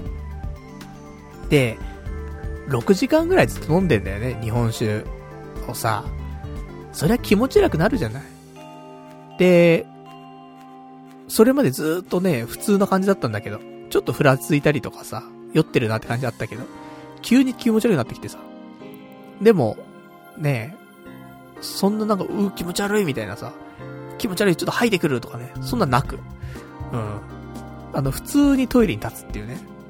普通になんか、談、談笑しながら、あ、ちょっとトイレ行ってくるね、ぐらいの雰囲気で、トイレに行って、トイレ入ってから普通に吐くっていうね。まさか、あの感じで、その、トイレ入って2秒後に吐いてるとは思わないっていうね。そんな勢いですよ。完全にサイレントゲロですよ。もう本当に、わ、わかんないと思うわ。もしかしたらちょっと声が漏れたかもしんないけど、吐いてる。でも、その時も、なんか、まあね、食事中の皆さんいたらね、申し訳ないんだけど、出てるものは、結構そういうなんか、汚い感じじゃなくて、もう、ナッツ系よ。アーモンドとか、そういうちょっと最後つまみがね、そう、ナッツ系が最後ちょっといっぱいになったから、ナッツ食ってて、そう、結構出たのは全部ナッツだったね。なので、なんか、うん、ね、練られたナッツみたいな。それが、ね、結構な量出たんだけどさ。サイレントゲロっていうね、ところで。だからもうそっから、あのまたすぐ復活してさ。何事もなかったかのようにトイレから出てきて。だから、本当に、ちょっと長い小便なのか、早い代弁なのかっていうぐらいの時間よ。で、住んでるから。でも、トイレ入、入るまでも普通だったし、出てきたところも普通だから。まあ、ワンチャン、ね、入ってるとは思われてないんじゃないかなと思ってるんだけど。まあ、そんなんでさ。で吐いたとも言ってないしね、俺ね。うん。なんかもう、いつもだったら言うんだけどね。でもなんか、急に吐き気が来たし、っていうね、ところでさ。あちょっとね、まあ、変な、こんな最後の最後でさ、吐くみたいなさ、変な心配されても嫌じゃない？だからね、そこはちょっと黙っておきましたけどもね。で、そんなんでなんだかんだで1時半ぐらいかな、まで飲んでて。すげえ飲んでんなと思って。で、解散と。なったけど、もう、ね誰もいなくなった自分の部屋ではさ、もうグロッキーだからさ、俺もさ、さっきも吐いてるわけだからさ。だからもう、ぶっ倒れてさ、ぶっ倒れてっていうかもう横になりたくて。で、横になったらもう寝ちゃっててさ。で、次の日、朝、起きるんだけど、なんかやっぱり体だるいんだよね。二日酔いって感じじゃないんだけど。頭痛いとかじゃないんだけど、体だるくて。で、なんか起きては寝て、起きては寝てみたいなずっと繰り返して。結局日曜日ずーっと横になってたね。なんもできなかった。なんだろうね、本当に。なんかやろうにも、なんかもう、だるくて体が。眠いし、だるいし、っていうので、なんもできなかった、そんな日曜日でしたね。そう。なので、そのね、ちょっとパズドラもさ、日曜日にね、日曜日が最終日のランキングダンジョンがあったのよ。あったんだけど、あの、本当は最終日にね、結構がっつりやろうと思ったそのランキングダンジョン。パズドラ山本プロデューサーランク戦記念杯のやってたわけよ。で、今回、このランキングダンジョンは、上位5%に入ると、王冠がもらえるっていうね、まあそういう称号みたいなもらえるみたいな感じのダンジョンで、で、俺、このランキングダンジョンが始まってすぐに、結構やって、で、上位2%だったわけ。で、2%だから、まあまあ、このままいけばなんとか5%以内いくかなと思ったらさ、最終日にさ、最後、もうみんなあれよあれよとね、点数上げてきたみたいで、俺、5%から外れちゃって、5.4%とかなっちゃってんだよ。あと0.4%どうすんのよと思ってさ。で、これはちょっとランキングダンジョン頑張んないと、せっかくね、5%以内入れるの、ね、ちょっと頑張れば入れるくらいのところだからさ。やんなきゃもったいないよって思うんだけどさ。でもダメなのよ。その、前の日飲みすぎちゃって、パズドラが全く集中できないのよ。いや、これ参ったねと思って。で、結局日曜日、ちょこちょこパズドラやるんだけど、いや、もう続けらんねえなーと思って、疲れちゃうと思って。それを繰り返し、結局、5.4%のまま、ね、日付変わっちゃって。やっちゃったなーと思って。全然王冠取れたよって。もったいない、本当に。取れる、取れる王冠取らなかったのね、本当にちょっと、やっちゃったなーと思うんだけど、もうしょうがないよね、と思って。もう、酒が抜けなかったんだからね。もうこれはね、もう致し方ないというところだったんだけどさ。まあ、そんな感じよ。飲みすぎはね、たまにはやっぱり、飲みたいよ。俺もね。うん。友人とさ、楽しく飲みたいし。でも飲みすぎはね、うん、こうやって次の日影響出ちゃうからね。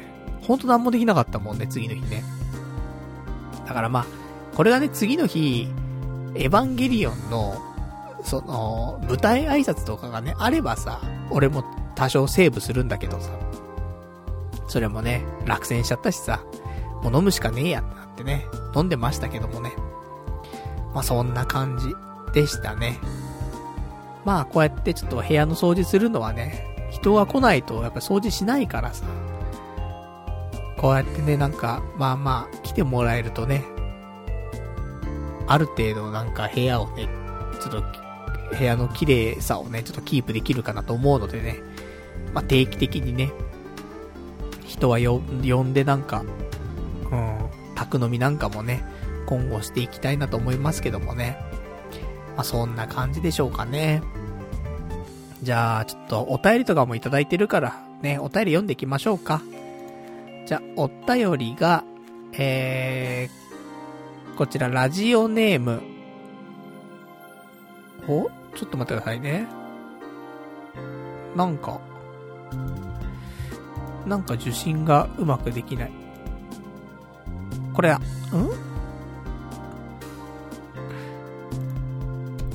ちょっと待ってね。なんか、重たいのよ。まあいいや。うん。おかしいな。まあいいや。ちょっと一旦置いとこう。ね、じゃあいただいてます。お便り読んでいきましょう。ラジオネームひろちゃんさん。パルさんこんばんは。宅飲みの話してましたけど、自家製レモンシロップは振る舞いましたか？甘すぎて飲めなくて、もうトイレに流しちゃいましたか？っていうね、お便りいただきました。ありがとうございます。で、ちゃんとね、提供しましたけど。まだあるから家にね。俺飲んでるよ、ちょこちょこ。あのー、慣れてきた。レモンシロップ。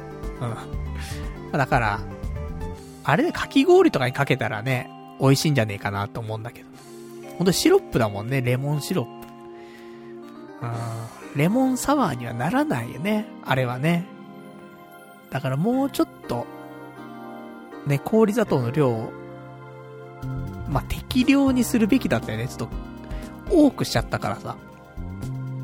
だもうちょっと適量にするべきだし、次レモンじゃなくて、なんか、ね、結構おすすめしてくれるのが、パイナップルをね、おすすめしてくれる人が結構いるので、ちょっとパイナップルで、今度ね、ちょっとつけてみたいなと思いますけど。だから、まあ、もう一個瓶買うのもいいんだけどさ、どうなのかね？もう一個瓶買って、ね、ちょっとつけておけば、まあ、レモン、レモンシロップね、あと1ヶ月間持たせてさ、で、それが終わる頃に、パイナップルシロップが完成するみたいなね、感じになればいいローテーション組めるかなと思うんだけどさ。か、買っとくか？でも、パイナップルが売ってね、そもそもね。この時期、売ってんのかな？見ないよね。スーパー行ってもパイナップルなかなか見かけないからさ。どこで買えばいいのかちょっとわかんないけど。でも、あと普通にリンゴとかでもいいんだよね。俺、リンゴのお酒、お酒とか結構、ね、好きだからさ。でもリンゴってなんか味、味があんま出なそうなんだよね。なんかスカスカしてそうなんだよね、少しね。まあ、その辺がありますけど。なんか風味だけで終わりそうな感じしたよね。では、多分ね、今回つけてみて分かったけど、果実酒って。あんまり皮がないタイプの果物の方がいいと思うわ。あの、レモンに関しては、その、周りの硬い皮は、ちゃんと剥いてるんだけど、その中に白い皮があるじゃない？あれちょっと残った状態なんだよ。で、そうするとね、若干やっぱりその皮のえぐみみたいな出ちゃってるんだよね。なので、できる限りその果肉だけでつけられるやつの方が、果実酒にはいいのかなっていうのがあるので、それはパイナップルだったりとか、まあ、リンゴもそうだよね。皮剥いちゃえば大丈夫だからさ。とかなんかそんな感じはね、少ししましたね。うん。そんなところでした。ね。ちょっと、あの、まあ、個人的にはね、飲めるかなと思うんだけど。まあ、人様がね、飲むってなると、またちょっと違うのかもしれませんね。うん。ちゃんと今度は人に振る舞えるぐらいのね、うん、ちょっと美味しいお酒をね、ちょっと作れたらなと思っております。で、えーとね、これ、ちょっと今お便りをね、開こうと思ってんだけどね、と開けないんだよね。どうしたらいいんだろう。いただいてるのに。ちょっとどうしようかな読みたいんだけどなどうやって読めばいいんだろうな、これな読めない。うん、ダメだ。畜生読めないよ。すいません。ね、えー、ちょっと2通もいただいてるのに、ちょっと両方ともなんか読み込みができなくて、失礼いたします。じゃあちょっと他のお便りを読みましょう。えー、ラジオネーム、えー、ラジオンマリオンさん。パルさんこんにちは。以前パルさんが2回ほど漫画アプリのピッコマを紹介されていましたね。実は僕もピッコマを使っていたのですが、ラジオで聞いてから、俺だけレベルアップな件を読み始めました。えー、2、3日に1話ぐらいのスローペースですが、今やっと面白い展開になってきました。えー、今回は僕からパルさんにおすすめの漫画があるので紹介させてください。タイトルは、モンキーピーク、えー、週刊漫画娯楽連載というものです。内容を簡単に言うと、山で事件、山で事件が起きてサバイバルするといったものなのですが、以前、パルさんがキャンプをしたいとおっしゃっていたので、これを読むとさらにキャンプや登山がしたくなるかもしれません。現在ピッコマで、えー、3月31日まで、えー、缶読みで3巻まで無料で読めるキャンペーンをしています。このラジオを聞いてから読みたいと思われたリスナーの方にはもしかしたらもうキャンペーンが終わってしまっているかもしれないのですが、一応第1編、えー、缶読みで12巻まではすべて1日1話待てば無料になっています。えー、また、えー、続編、えー、続編のモンキーピーク、ザ・ロックはまだ完結しておらず、最新話の、え、数話手前まで待てば無料で読めます。よかったら無料キャンペーンの3巻、いいえ1巻だけでも読んでみてくださいというね、お答えいただきました。ありがとうございますと。ね、そんなわけで、ピッコマ。ピッコマ優秀だよね、ほんとね。なんかいろんな漫画アプリあるけど、ピッコマ、いいわ。うん。いいアプリだと思いますよ。でね、私は、その、俺だけレベルアップな件、まあ面白いよって話してて。序盤はそんな面白くないのよ、言うほど。で、中盤から、どんどん面白くなってくる。だそこまでね、ちょっとこらえないといけないんだけど、ね、その、1日1話しか読めないからさ。だからね、あの、結構進めないとね、いけないんだけど、でもまあまあ、あの、間違いなく、え、途中から面白くなっていきますんでね、まあ、おすすめなんだけど。で、そして、ね、ラジオネームマリ、ラジ、ラジオンマリオンさんからですね、おすすめの、えー、ピッコマで読める漫画っていうのがちょっとありますよってことで、こちらがモンキーピークっていうね、漫画なんだけど、私ね、おすすめいただきましたから、えー、一巻だけですけど、ちょっと読みました。あの、意外と面白いよね。うん。意外と面白い。で、一巻だからさ、まだまあ序盤なんだけど、その、山でね、その、まあ、書いてある通り山で事件が起きてサバイバルするといったやつなんだけど、で、これを見て、じゃあ、キャンプしたくなる？登山したくなる？って言うと、いや、したくはならないってやつなんだよね。うん。逆にしたくならないってやつなんだけど。だって事件が起きちゃってんだもん、山で。そりゃね、ちょっと、あの、山、行くの躊躇しちゃうよね、いう内容ではあるんだけど、でも、結構面白いよね。一巻までは、まだね、その、時間があんまなくて、あの、読めてないだけなんだけど、一巻とかもさーっと読めちゃったから。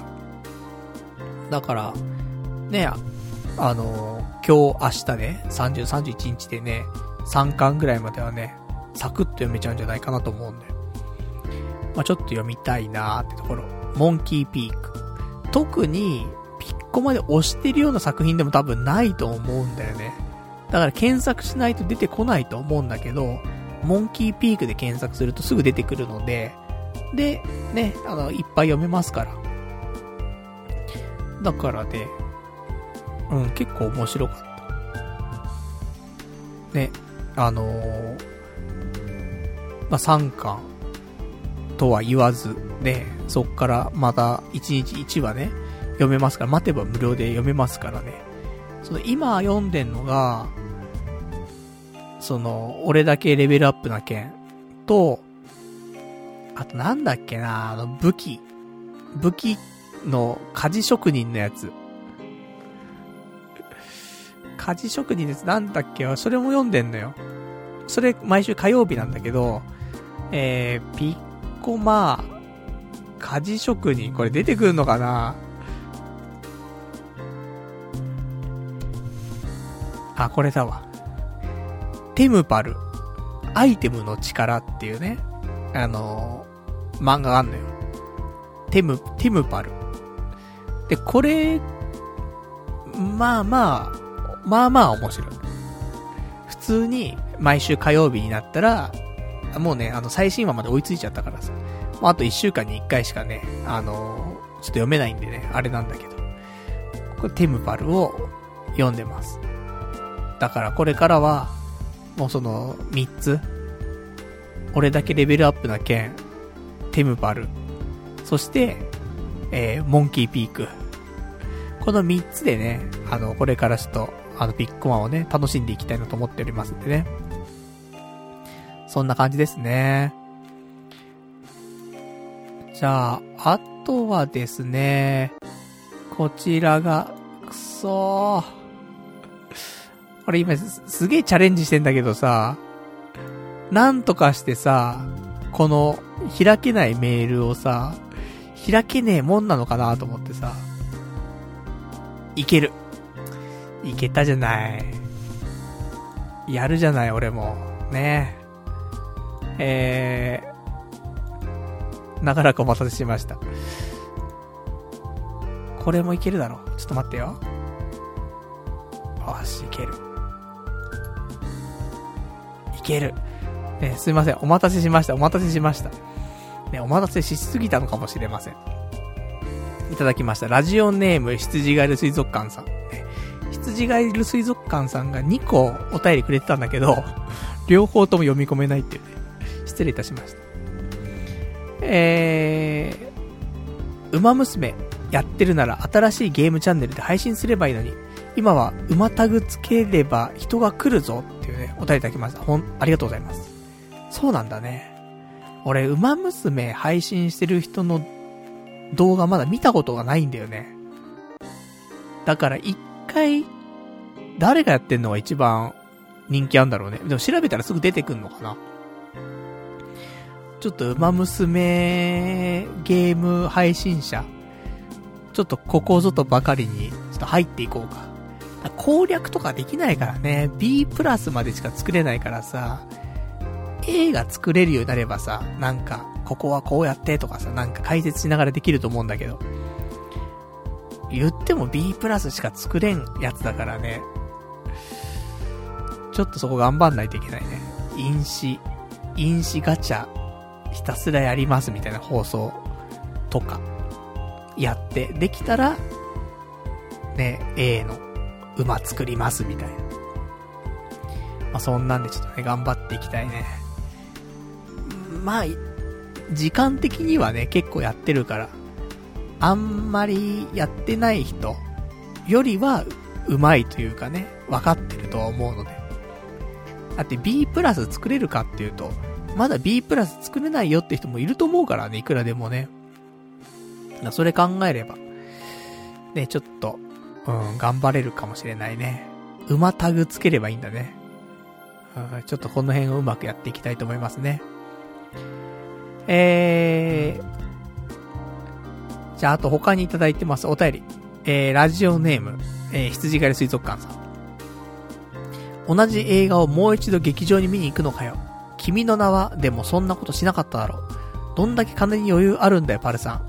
一回2000円だぞっていうね、答えてきました。ありがとうございます。そう。まあ、1900円します。でも、その、うまい時間帯に行けば1300円とかで見れんのよ。で、あとは、レイトショーとかもね、使えば多分、レイトショーで1200円とかでいけるじゃない？なので、さすがにもう、定価ではいかないよ。1900円っていうのはね、それはもう、当日の、なんていう、公開日、初日に見るから、その金額を払ったけど、さすがに払わんよ、それはね、俺も。いや、あんま、ないよ、やっぱりお金。今日、銀行行ってきて、で、家賃をね、振り込んできたけど、お、残高これかいっていうぐらいになってるから。だからもう、結構ギリだよね。今のね、その収入から考えると。ギリギリ、ね、ギリギリガールズになってますから。まあ、とはいえですよ。もう今、ね、そのエヴァンゲリオンの映画を見てさ、で、そこからね、もう俺はパチスロしないんだってさ。で、パチスロしてないわけ、俺も。だから、変にもうお金使うところはないのよ。正直。まあね、使わないんでいいんだったらね、いくらでも使わない方がいいんだけどさ。で、これからね、また緊急事態宣言も明けたから、飲み行く機会とかもね、少しずつ増えていくでしょ。したらまたね、お酒に少しお金かかったりとか。あと釣りがあるからね、釣りで、ま、釣り行くのもね、あの、多少、多少なりともちょっとお金がね、かかったりとかするわけだし、ルアー買ったりとかね、いろいろありますから。だから、まあ釣りとお酒。で、まあプラスアルファぐらい。いや、少しぐらい娯楽楽しみでもいいでしょ。ねえ、千、300円とか1200円とかまでね、なんとか切り詰めればさ、その映画代もね、2000円じゃなくて、安い時に見るっていうことすれば、パチスロ行ったと思ってっていう感じでさ、パチスロ行ったら、1000円なんて5分で消えちゃうんだから。それ考えれば、ね、もうまあパチスロ行かないんだけどさ、エヴァンゲリオンの寝台出るまで。全然そんな発表ないからさ、当分ないよ。でも行かねえわ、本当に、パチスロ。もう、決めたからね。エヴァンゲリオンの映画見て思ったんだから、こんなことしてる場合じゃねえと。まあまあ、いろんなね、無駄な時間の使い方ってあるけどさ、パチスロしてる時が一番無駄な時間だなと思うもんね。面白いんだけど、面白いんだけど、何やってるんだろう感がすごいからさ。だからね、それは、ね、ちょっと控えてますから。ね、その分、映画を見に行くとか、ね、そういうのに使っていきたいよね、お金はね。うん。って思います。まあ、とか言ってね、またね、ブルーレイとかも買うからね。うん。それもどうなのかなと思いますけども。でもまあ、エヴァンゲリオンだから。25年の思いが詰まってるから。ないからそんな2回も見に行こうと思うような映画。ブルーレイも買おうと思うような映画なかなかないからさ。数年にね、1回あるかないかなんだからさ。まあ、そこを大切にしていきたいなと思いますけどもね。じゃあ、あといただいてますお便りですね。ラジオネームひろちゃんさん。えー、パルさんこんばんは。果実酒の件、リンゴすりおろしでやってみたらどうですか？昔、すりおろしリンゴサワーとか噛んでありましたよね。個人的には夏場にスイカ酒にトライしてほしいです。検討お願いいたします。というお便りいただきました。ありがとうございます。スイカ酒。俺、スイカ多分アレルギーなんだよね。スイカ食べるじゃん。口の周り真っ赤っかになんだよね。多分だからスイカはアレルギーだと思うのよ。だから、ちょっと自滅しちゃうので、スイカは、ちょっと、チャレンジできない気がします。すいません。で、リンゴサワーなんだけど、すりおろしリンゴサワーとかだとさ、どうなんだろうね。なんか、なんだろう。腐りやすくなりそうな感じがするんで、イメージでなんか、すりおろしちゃってる、リンゴを、果実酒として作るってなると、なんか腐りそうなイメージ。なんだろうね、そのイメージがちょっとよくわかんないけど。だからよく、前あったの、角切りリンゴサワーとかあったじゃん。だ角切りだったらいいかもしんないね。普通の、なんかリンゴを剥いて、なんかね、病院とかで食べるようなリンゴの剥き方普通の剥き方だよね。あれで入れるよりは、ね、あれが、あれ薄切りとかにして入れるよりは、角切りとかにして入れた方が、もしかしたらいいかもしんないね。うん。すりおろしいけるんだったら行きたいけどね。そしたらなんか味もね、すごい出そうだけど。なんか、ちょっと調べてからだね。普通にやるとそのままなんか、一週間ぐらいで腐りそうなイメージ。なんかわかんないけど、なんだろうね。リンゴを剥いて、そのままにしといても、ちょっと、ね、茶色っぽくなってくだけかなと思うんだけど、すりおろしにしたリンゴを放置しといたら、なんか大変なことになりそうなイメージがあるじゃない。なんかそういうのは先行してんだろうね。でも、アルコールにつけちゃえば関係ないのかなねちょっとそこ、あの、リンゴ、なかなか味が出にそう、出にくそうだからね、すりおろしにした方が良さそうな気もするけど、ちょっと調べて、あの、うまいやり方があったらね、リンゴを一回やりたいよね。うん。パイナップルなかなか売ってないし、で、スイカも俺アレルギーでダメだから。そう考えると、ね、えー、ちょっと、リンゴをうまくね、試行錯誤しながらね、あの、使っていけたらなと、ね、思います。ありがとうございます。えー、あといただいてます、お便りが、えー、こちら。ラジオネーム、羊ガエル水族館さん。えー、釣りの話ですけどもね。えー、パルさん、ショックリーダーの結びに手こずってるみたいだけど、今はクイックリーダーってのがあるよ。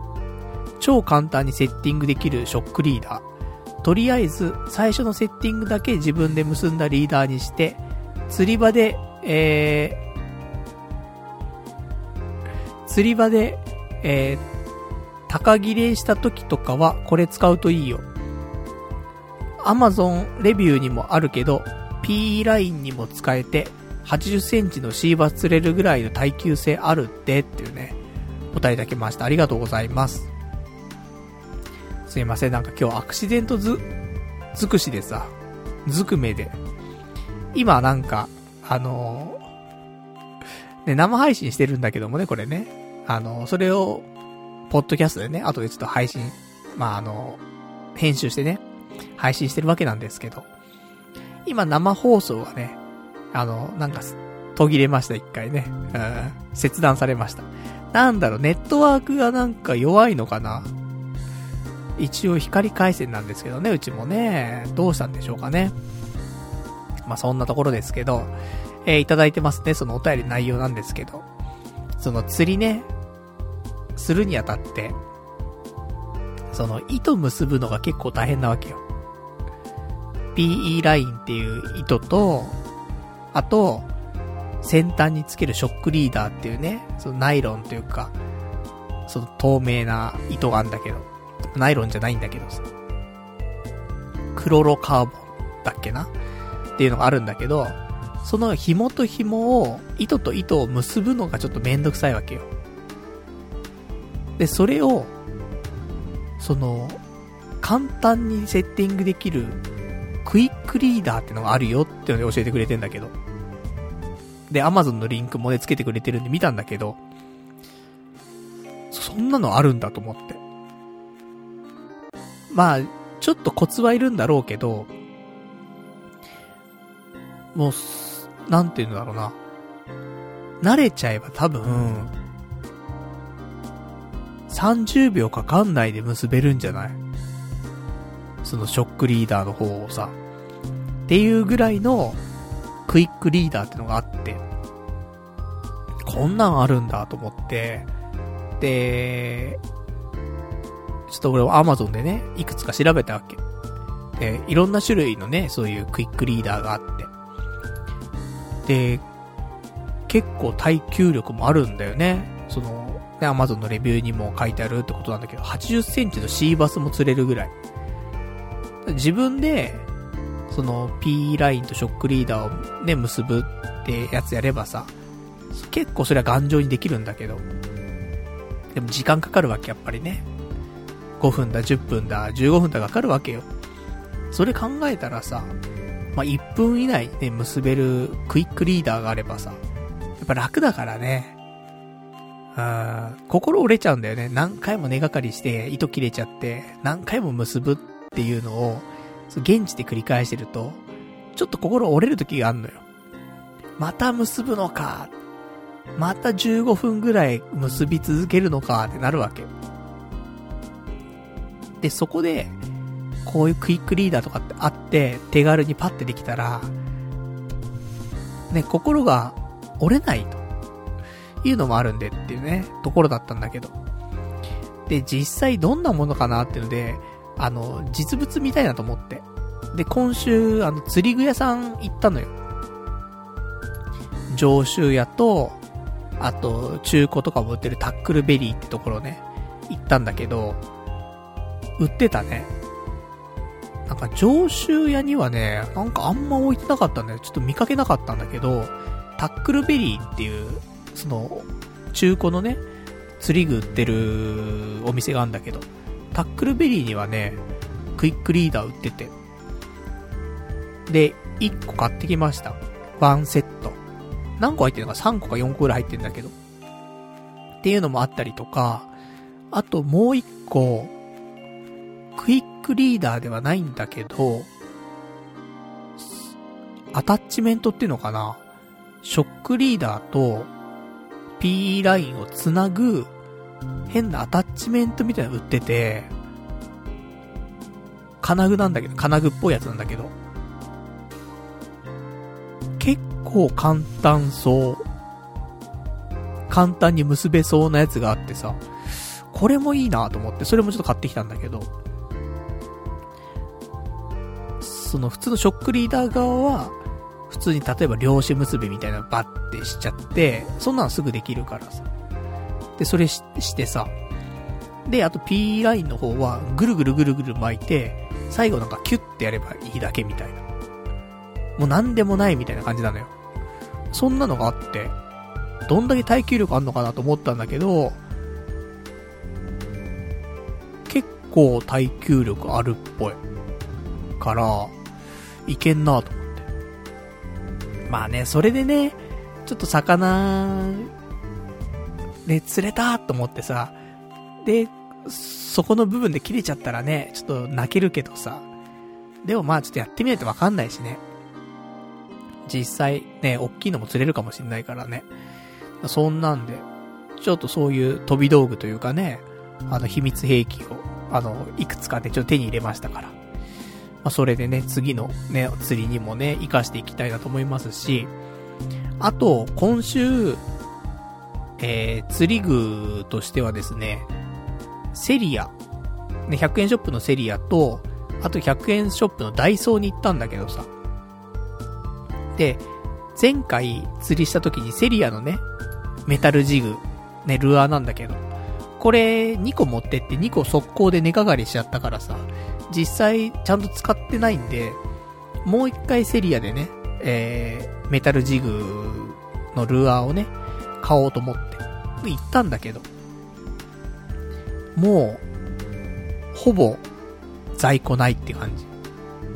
その釣り具売っているスペース行くじゃない？コーナー行くじゃない？そうすると、前行った時は、結構、種類もあったりとか、あの、量もあったんだけど、もうね、まず、前にあったその目玉の、マイクロジグって超ちっちゃいやつね、5、5グラムぐらいのやつ。に関しては、1個もなくなってるし、普通28グラムのメタルジグに関しても、残り3個ぐらいだった。だから、いや、困ったね、と。で、メタルジグ2個だけ買って、ね、来ましたけど。なんかだから、釣り、ブーム、すごいんだなと思って。みんな買ってっちゃうんだなと思って。で、あと、ダイソーにも行ったんだけど、ダイソーで、なんでダイソー行ったかっていうと、あの、最近、ダイソーのね、またルアーで新しいのがね、発売されたらしくて。で、何かっていうと、その色なんだけど、普通のね、ルアーとかって、例えばなんか青っぽい色のね、魚の色がついてたりとかね、そういうカラーリングされてたりするんだけど、今回、ダイソーで発売されたルアーがさ、グローっていう色でさ、何かっていうと、その、光るんだよね。蓄光っていうのかなその夜、暗いところでも、例えばブラックライトとか当てておくと、あの、暗い中でも光るんだよね。発光する塗料なわけ。で、それが塗られてるのはグローって言うんだけど、これのさ、しましまにグローで塗られてるやつと、あとはもう全体がグローになってるやつ。全部発色するの、発光するのと、しましまに発光するやつの2種類が出て、これ、いいよっていう、ちょっと釣り界隈の中で話題になったっぽくて。で、俺も欲しいなと思ってさ。で、行って、で、見、見たんだけど、売ってないんだよね。釣りコーナーに。で、もう一店舗回ったんだけど、結構大きめなダイソー。そこにもなくて。うーん、人気なのかな？売れちゃったのかな？って感じ。まあ、売れちゃうよね。だってグローのさ、そのカラーリングのやつなんてさ、100円で売ってるわけないんだよ、そもそも。やっぱ500円、600円すんだよね、1個。それが100円で買えちゃうっつったらさ、みんな買い占めちゃうよ。で、メルカリで見んのよ。メルカリで、ダイソー、スペース、グローとかね、ルアーとかで検索するとさ、出てくんだよ。で、やっぱ買い占めてるやつがいいんだろうね。10個で1800円とかで、なんか売りに出してね。メルカリで。でもさ、10個で1800円って高いようにも思うんだけど、ねえ、1個100円なわけだからさ、本当は1000円じゃん、みたいな。思うけど、でも、消費税も10%かかるわけだからさ、1100円じゃない？だし、例えばダイソーまで行くのに、電車賃使うとするんじゃない？で、片道200円だとするじゃない？したら、ね、往復で400円かかるわけだから、1100円足す400円で1500円するわけじゃない？それ考えたら、まあまあ、300円ぐらいの誤差で売ってるわけじゃない。うん、ありっちゃありなのかなと思っちゃう。手に入んないからね。で、それで買ったってさ、10個で1800円だったら1個で180円だからさ、その辺でね、あの、釣り具屋さんで、そういうカラーリングのやつ買ったら、やっぱ500円、600円するわけだから。それ考えればね、って、ちょっと思ったりすんだけどさ、どうなんでしょうか。ね、まだちょっと手出してませんけどもね、あの、ダイソーをね、ちょっと行ったら、常にね、ちょっと釣り具はチェックしていきたいなと思っておりますけどもね。そんな感じ。ほんと、ね、釣り。釣り釣り釣り釣りね。4月もね、また釣り行きますからね、多分。まあ、次もね、ちょっといい釣りしたいよね。いい魚釣りたい。とは思ってますけどもね。今度は青物をね、しっかり釣りたいなと思いますけども。まあ、そんな感じでしょうか。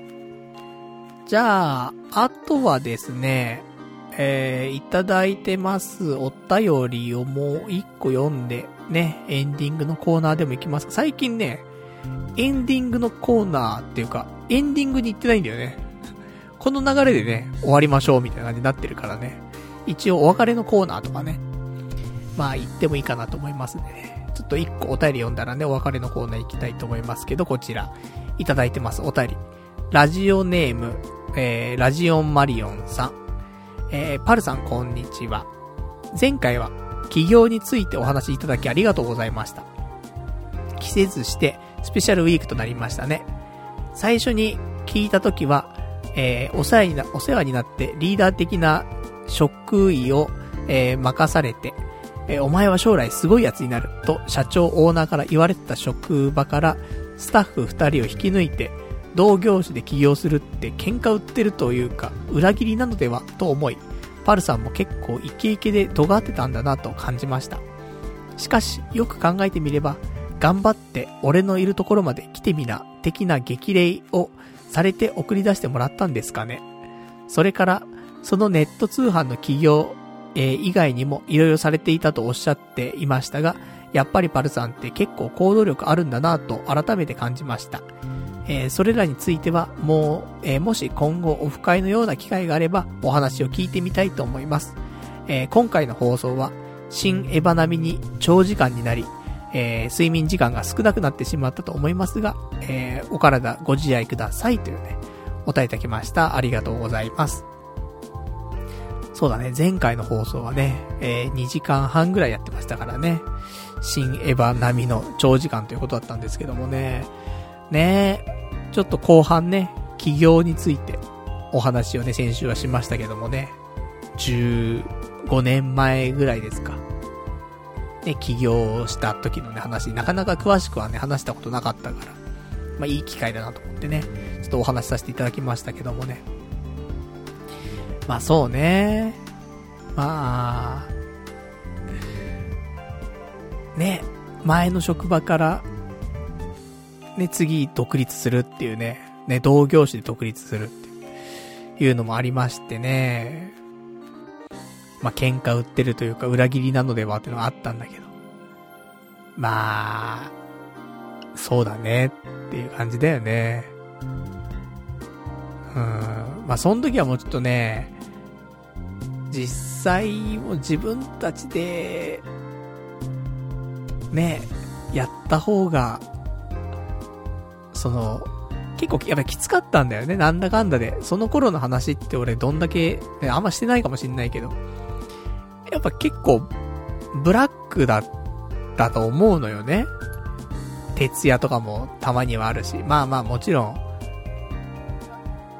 ね、なんとかその、よりね、えー、そのネット通販のね、サイトを良くするとかさ、売り上げを上げるとかさ、でそういうのでさ、一丸となってやるってことでさ、で、企画会議みたいなのをさ、もう夜通しやったりとかして、で、徹夜したりとかっていう時もね、ありましたよ、時にはね。とか、あとはもう、毎日お昼もね、あの食べられずに、で、定時になってからお昼食べるみたいな。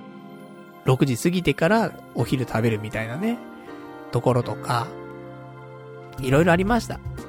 普通にお昼にね、あの、お昼休み取れてさ、ご飯行ってもさ、外に食べ行って。でも、そっからね、職場に帰ってくる間、ね、いや、なんかビル消し飛んでねえかなとかね。いろいろ思ってたりとかもしましたよ。だからね、あの、まあ、しゃあなかったね。いろんなタイミングもあるし。で、みんなもちょっとそんな感じだったからさ。どんどんどんどん人が辞めてっちゃったんだよね。ちょうどその会社が。で、だから、元々のね、あの、働いてた同僚と一緒に起業はしてるんだけど、その前に、その、辞めてるんだよね。実際。で、辞めてしまっていて、で、一緒にやろうよみたいなところだって、元同僚ではあるんだけど、仕事は、その前に辞めてるっていう人たちだったんだよね。まあそんな感じ。だからまあまあ裏切りでもあったし、ね、喧嘩売ってるっていうのもあったかもしんないけど、まあそこは、あのー、特に伝えずに、ね、起業するっていうね、感じでしたけどもね、恩を技で返すというか、そういう形には結果的になってしまったのかもしれないけど、結局、ね、私たちも別に成功したってわけではないので、ね、これが、ね、う、それで、なんか、俺らがさ、大成功しちゃいました、みたいな。だったらなんかあれだけど。まあまあ、そんなんでもなかったんでね、結局は、ね、飛ばず、ね、泣かず飛ばずでね、終わってしまいましたから。まあそんなんじゃないですかっていうね、ところで。まあそういう詳しいお話ね、もし、あの、話す機会はもう、このラジオではなかなかないと思うんでね、オフ会とかでもし、そんな話をね、たいよなんていう時があればね、ちょっと語らせていただきますけども。ねまあ、どうなんでしょうかね。まあ、起業するときは勢いもあるしね。若さってのもあったし。タイミングもあるし。ねなんかいろいろと、なんかから、ね、あの、合致して。ねちょっとやろうってう話になりましたけどもね。まあ、そんな感じでしょうかね。ねまあ、また、機会があればね、ちょっとお話ししたいと思いますけどもね。まあ、そんな感じでございますね。まあまあ、これからね、起業とかはね、なかなか、する、したいと思うけどもね。あの、したいっていうか、まあ、サラリーマンもね、もう一回、ね、就職してさ、やりたいなとも思うけどもさ、もし、ね、タイミングがあったりとか、アイデアがあったりとか、なんかあればね、そうやって、ちょっとまた起業したいなとかっていう気持ちもね、別にゼロではないからね。だから、なんか、スタートラインまた立たないとね、何かしら、ちょっと基盤を作ってね、またそっから、ちょっと、頑張っていきたいなとはね、ちょっと思っておりますんでね。まあでも、そん時は、どうすんだろうね。まあ、なかなか、ね、ラジオではもうお話そういうのはね、あんまできないと思いますけどもね。まあ、まずは、ね、そんな夢物語言ってる前にね、うん、就職しろやって話なんでね、うん、今の仕事をね、ちょっとやりつつ、ね、新しくちゃんと就職できるようにね、頑張りたいなと。そんな風に思っておりますと。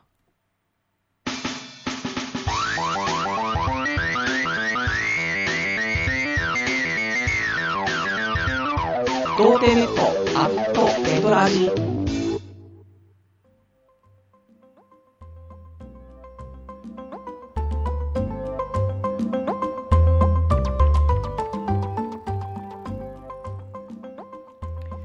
それではね、お時間ほどきましたんで、お別れのコーナーしていきたいと思います。お別れのコーナーは、えー、まあ、今日ね、喋れなかったこととかね、まだ読めてないお便りなんかをつらつらとご紹介していきたいと思いますけども、えー、お便りに関しては、もうある程度、えー、読めたんじゃないかなと思いますね。うん。ですね。なので、ちょっと今日まだ話してないことなんかをね、つらつらとご紹介していきたいと思うんですけども、えー、今週、ちょっと思うところなんだけど、その、横浜家系総本山吉村屋行った時ね、コンビニでトイレ借りたって話したんだけどさ。で、そのコンビニ行った時、その男子トイレと女子トイレが分かれててさ。で、男子トイレが、あの、人が入ってたのよ。だから俺男子トイレの前にいたんだけど、ね、待ってたんだけど、そしたらあの、女性が、ね、入ってきて、で、女子トイレの方入ってったわけ。で、俺その廊下にいるからさ、その女子トイレの中の音とかが少し聞こえるんだけど、女性がトイレ入るじゃん。したらさ、なんかカバンを置く音がすんのよ。ドサって。わかんないけど、普通さ、ドサッと音しないじゃん。どっか引っ掛けるからさ、ガチャって音はするかもしんないけどさ、ドサって音絶対しないじゃん。っていうことはさ、その女性の人ってさ、トイレ入って、トイレの床に自分のカバン置いてるんだよね、多分ね。俺もだからもうそんな女いんのかと思ってさ、汚ね女だなと思って。だからちょっと女性解体新書ではないんだけどさ、もう俺トイレの床にカバンを置く女、無理だよ。って思って。で、潔癖とかじゃなくてさ、無理じゃない？頭おかしいんじゃないのと思って。いや、綺麗にしてるよ、多分ね。コンビニのトイレもすごい綺麗なんだけど、でもトイレの床にカバンは置かないでよって思うし、そういうやつに限って、トイレの床に置いたカバンをテーブルの上に置くんだよね。頭おかしいんじゃねえのって思うんだけど。ね、そんな女にちょっとね、遭遇しました。でも、わかんないよ。音だけだから、あくまで俺の想像にしかね、過ぎないからさ。それがほんと床に置いてたのかどうかわかんないけどさ。まあ、あれは床に置いてる音だったなと思って。ねそんな、ね、女の人がいましたよっていう話。じゃあ、あとはね、えー、今週の、えー、ちょっと一応エコーだけかけようか。こちら。炭水化物用、さよなら。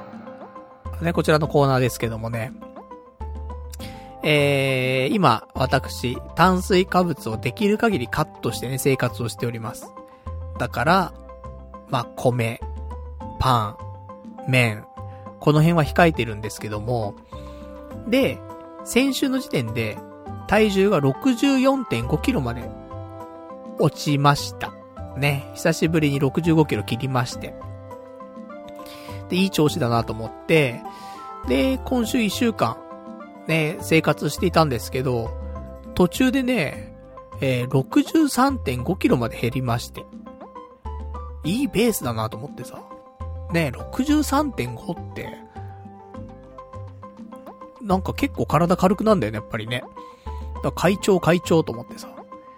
したらさ、その、今週末ね、その宅飲みしたじゃない。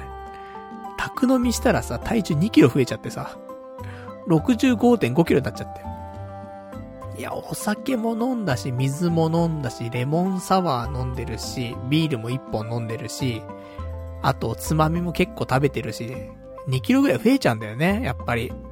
1回飲み会しちゃうと。で、65.5キロになっちゃって。で、さっき、えー、今日の夜だよね。ご飯食べた後。えー、体重測ったら、まあ、ちょっと落ちてたんだけど、65.2キロになってました。だから、ね、ちょっと先週よりは、増えちゃったんだけど、多分、あと2、3日で、先週と同じぐらいの体重には戻るんじゃないかなと思います。ねえ、まあ、食ってるもんは、ね、基本的には変わんないから。サラダと、ちくわと、あと、サラダチキンみたいな。大体それと、プラス、あの、おやつにナッツ食べるみたいな。そんな感じだからね、それ痩せてくんだよ。で、えー、やってます。で、あと、ちょっと変わったのは、お昼かな。お昼というか、まあ、夕方なんだけど、仕事終わった後ね、何も食べてないからさ。お昼ね。だから、夕方に、まあ、マックに行くんだけど。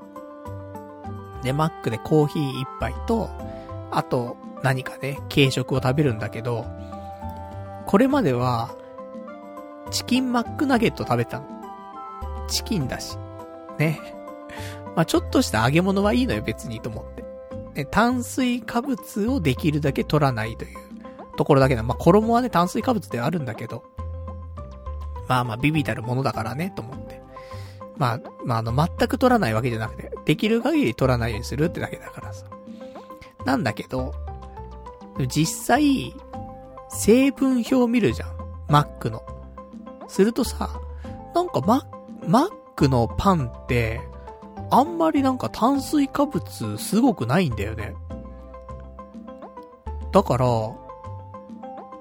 意外といけんのかなと思って、あの、ハンバーガーとかチーズバーガーとか、たまーに食べるようになりました。あの、チキンマックナゲットの代わりにね。あと、ダブ、エグチとかね。エグ、エエッグチーズバーガーね。エグチ。とか食べたりとかするんだけど。でも、エグチ意外といいよね。お肉もあって、卵もあって、チーズもあるわけだからさ。意外と、タン、タンパク質とかね、多そうな気がするんだけどね。あと今週ね、ちょっとツイッターでもつぶやきましたけど、あの、成分だけの話よ、これね。なんだけど、その夜マックってあるじゃん。パティが倍になりますみたいなさ。で、倍ダブルチーズバーガーってあるわけ。そのダブルチーズバーガーの、その肉が、ね、本来2枚のところが、夜マックでね、プラス100円すると、えー、倍になりますよと。だから肉が2枚のところ4枚になりますよって。そんなあんだけどさ。で、この、バイダブルチーズバーガーの炭水化物が、えー、1個ね、食べると、31.4g なんだって炭水化物。で、それに対して、ご飯、ね、ご飯の大盛り 250g。まあ、大体大盛り 250g そんなもんでしょう。それが、あの、炭水化物が 79.7g なんだって。だから、単純に炭水化物だけで考えると、バイダブルチーズバーガーの方が、ご飯の大盛りの半分の炭水化物なんだよね。ヘルシーっつって。ダイエット食っつってね。ダブルチーズバーガーっつって。すげえなーと思って。まあ、言っても中肉だからね。パンもさ、その上と下にね、パンがあるだけであってさ。なんでもないからさ、そりゃ、炭水化物、そりゃ少ないわなって話なんだけど。で、でもね、やっぱね、例えば、コンビニとか行ってさ、パンのコーナー見るじゃない？例えばコロッケパンとかさ。焼きそばパンとか見るじゃない？すごいもんね。やっぱご飯大盛りぐらいの炭水化物だったりすんだよ。50、60、70グラムあんのよね。そう考えると、バイダブルチーズバーガーって逆に何なの？みたいな。なんでそんなに炭水化物少ないの？って話はあんだけどさ。まあ、31十分高いんだけど、でもね、ご飯一杯より、の半分だからね。だから、ダイエットの仕方っていろんなね、ダイエットがあるじゃない？ちゃんと、ね、あの、栄養バランスをしっかりしてダイエットする人もいれば、ね、ケトジェニックダイエットみたいなのもあったりするわけだし、なんか、油はいくら取ってもいいですみたいな。だったりとかね、炭水化物だけ取らないようにして、もう油は多く取っても大丈夫ですとかさ。なんかいろんな方法あるじゃない。だから一概には言えないと思うけど、その炭水化物をできる限りカットしてっていうタイプのダイエットをするんであれば、ね、油分とかね、そういうのをあんまり考慮しないっていうダイエットしてる人だったら、時にはね、食べない方がいいよ。それはね、なるべく。なんだけど、時にはなんか、無償になんか、がっつり食べたいなって思う時あるじゃない。その時はでもカレーライスとかで、ご飯ね、大盛りにしてカレーいっぱいぶっかけて食うよりは、大、バイダブルチーズバーガー食べた方が、うん、炭水化物的にはね、少ないよっていうだけの話なんだけどさ。だから、ね、やっぱりちょっと少し少しでもね、成分表とか見てね、まあ、食べると、意外とこういうなんか面白いね、数値が見れたりとかするんでね。なかなか面白いんじゃないでしょうか？っていうちょっとお話なんだけどさ。まあ、そんなんで、ね、あの、まあ、マックはね、ちょっと憩いの場なんで最近。仕事終わった後やっぱり疲れちゃったりとかしてさ、お腹も空いてるからさ。で、ちょっとゆっくりしたいなと思うわけ。で、馬娘もしたいなとかさ、バズドラもしたいなとか思っちゃうわけ。そんな時ね、うん、マック行っちゃうんだよね。意外といいのよ。今、ここに来てマックいいな、つって。ね、キムタクもね、よくね、マックの CM 出てますからね。やっぱマック来てんな、と思って。なんだかんだマックなんだよね。俺、ちっちゃい頃もマックね、その親に連れてってもらってマック行ったりとかさ。高校生の頃とかもね、部活終わった後マック行ったりとか。で、今もね、マック行ってるわけじゃない。なんだかんだマックよく行ってんだなと思って。体に悪いね。って思うけど。安いよ。コーヒーとか今クーポンで、でもね、ちょっともう、もうなんか、せっこい話だけどさ、クーポンで M サイズのコーヒー、ホットでもね、あのー、アイスでもさ、100円なわけよ。クーポンでね、M サイズが。で、例えばじゃあ、ハンバーガー110円、チーズバーガー140円、マックチキンナゲット、クーポンで200円ところが150円。だから、まあまあ、言っても250円なわけだよね。100円プラス150円で250円。なってますんで。で、ハンバーガーにしちゃえばね、合計で210円なわけですから。それでね、なんか、そんな、ね、炭水化物も多いわけじゃないし、ね、コーヒー飲んでゆっくりしながらね、ちょっと、馬娘でもするみたいな。結構幸せを感じるとき、俺は。毎日。そんなね、うん、ちょっと、いいじゃないね。そういう幸せがあってもね、たまにはいいかなと思いますから。まあそんな感じでね、えー、日々過ごしておりますよというところですね。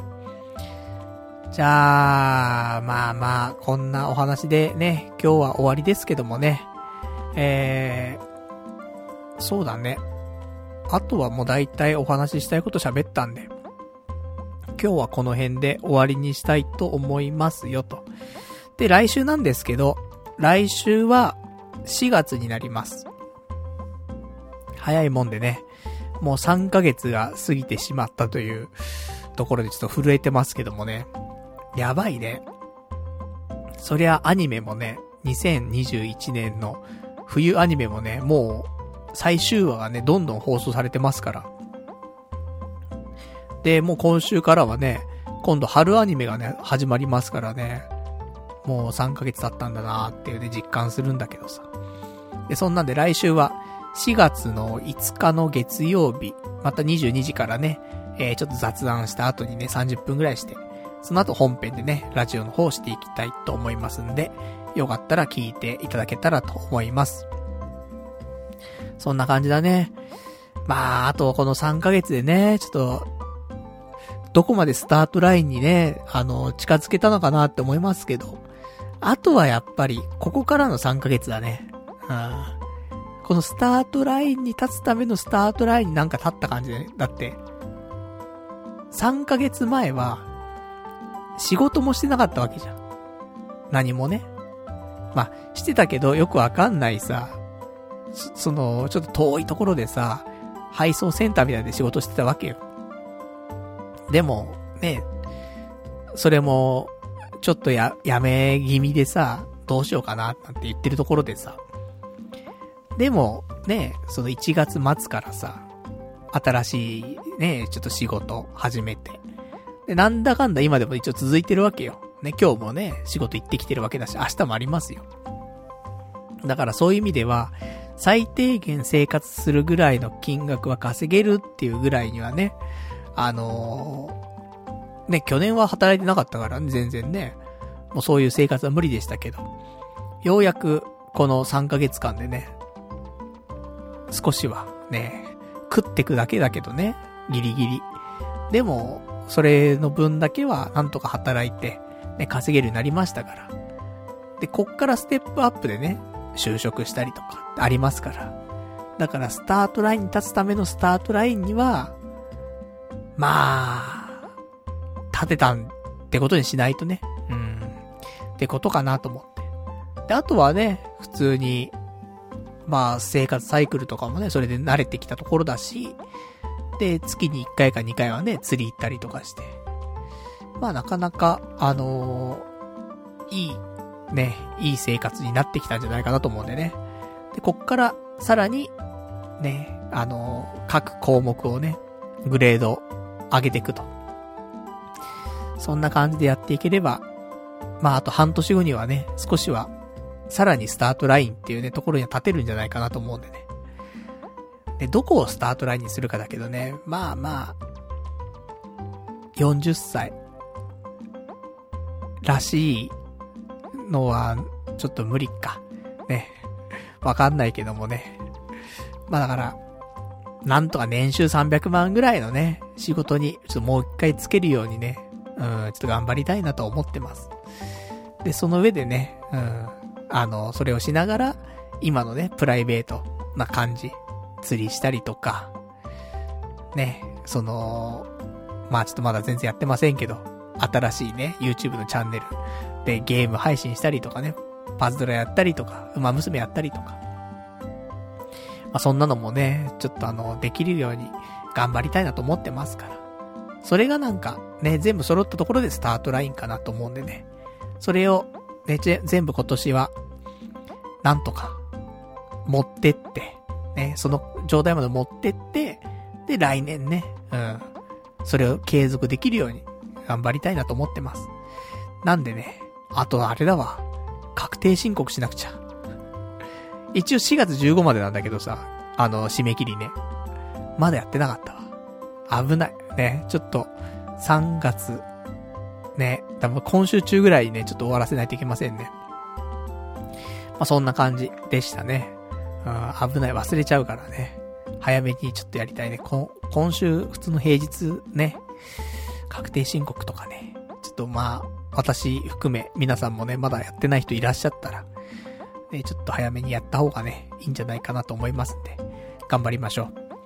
じゃ、そんな感じで、ね、えー、今日もなんか長々とお話ししてしまいましたけどもね、えー、この辺で終わりにしたいと思います。えー、今日もね、えー、長いお時間お付き合いいただきましてありがとうございました。それでは、また来週お会いいたしましょう。さよなら。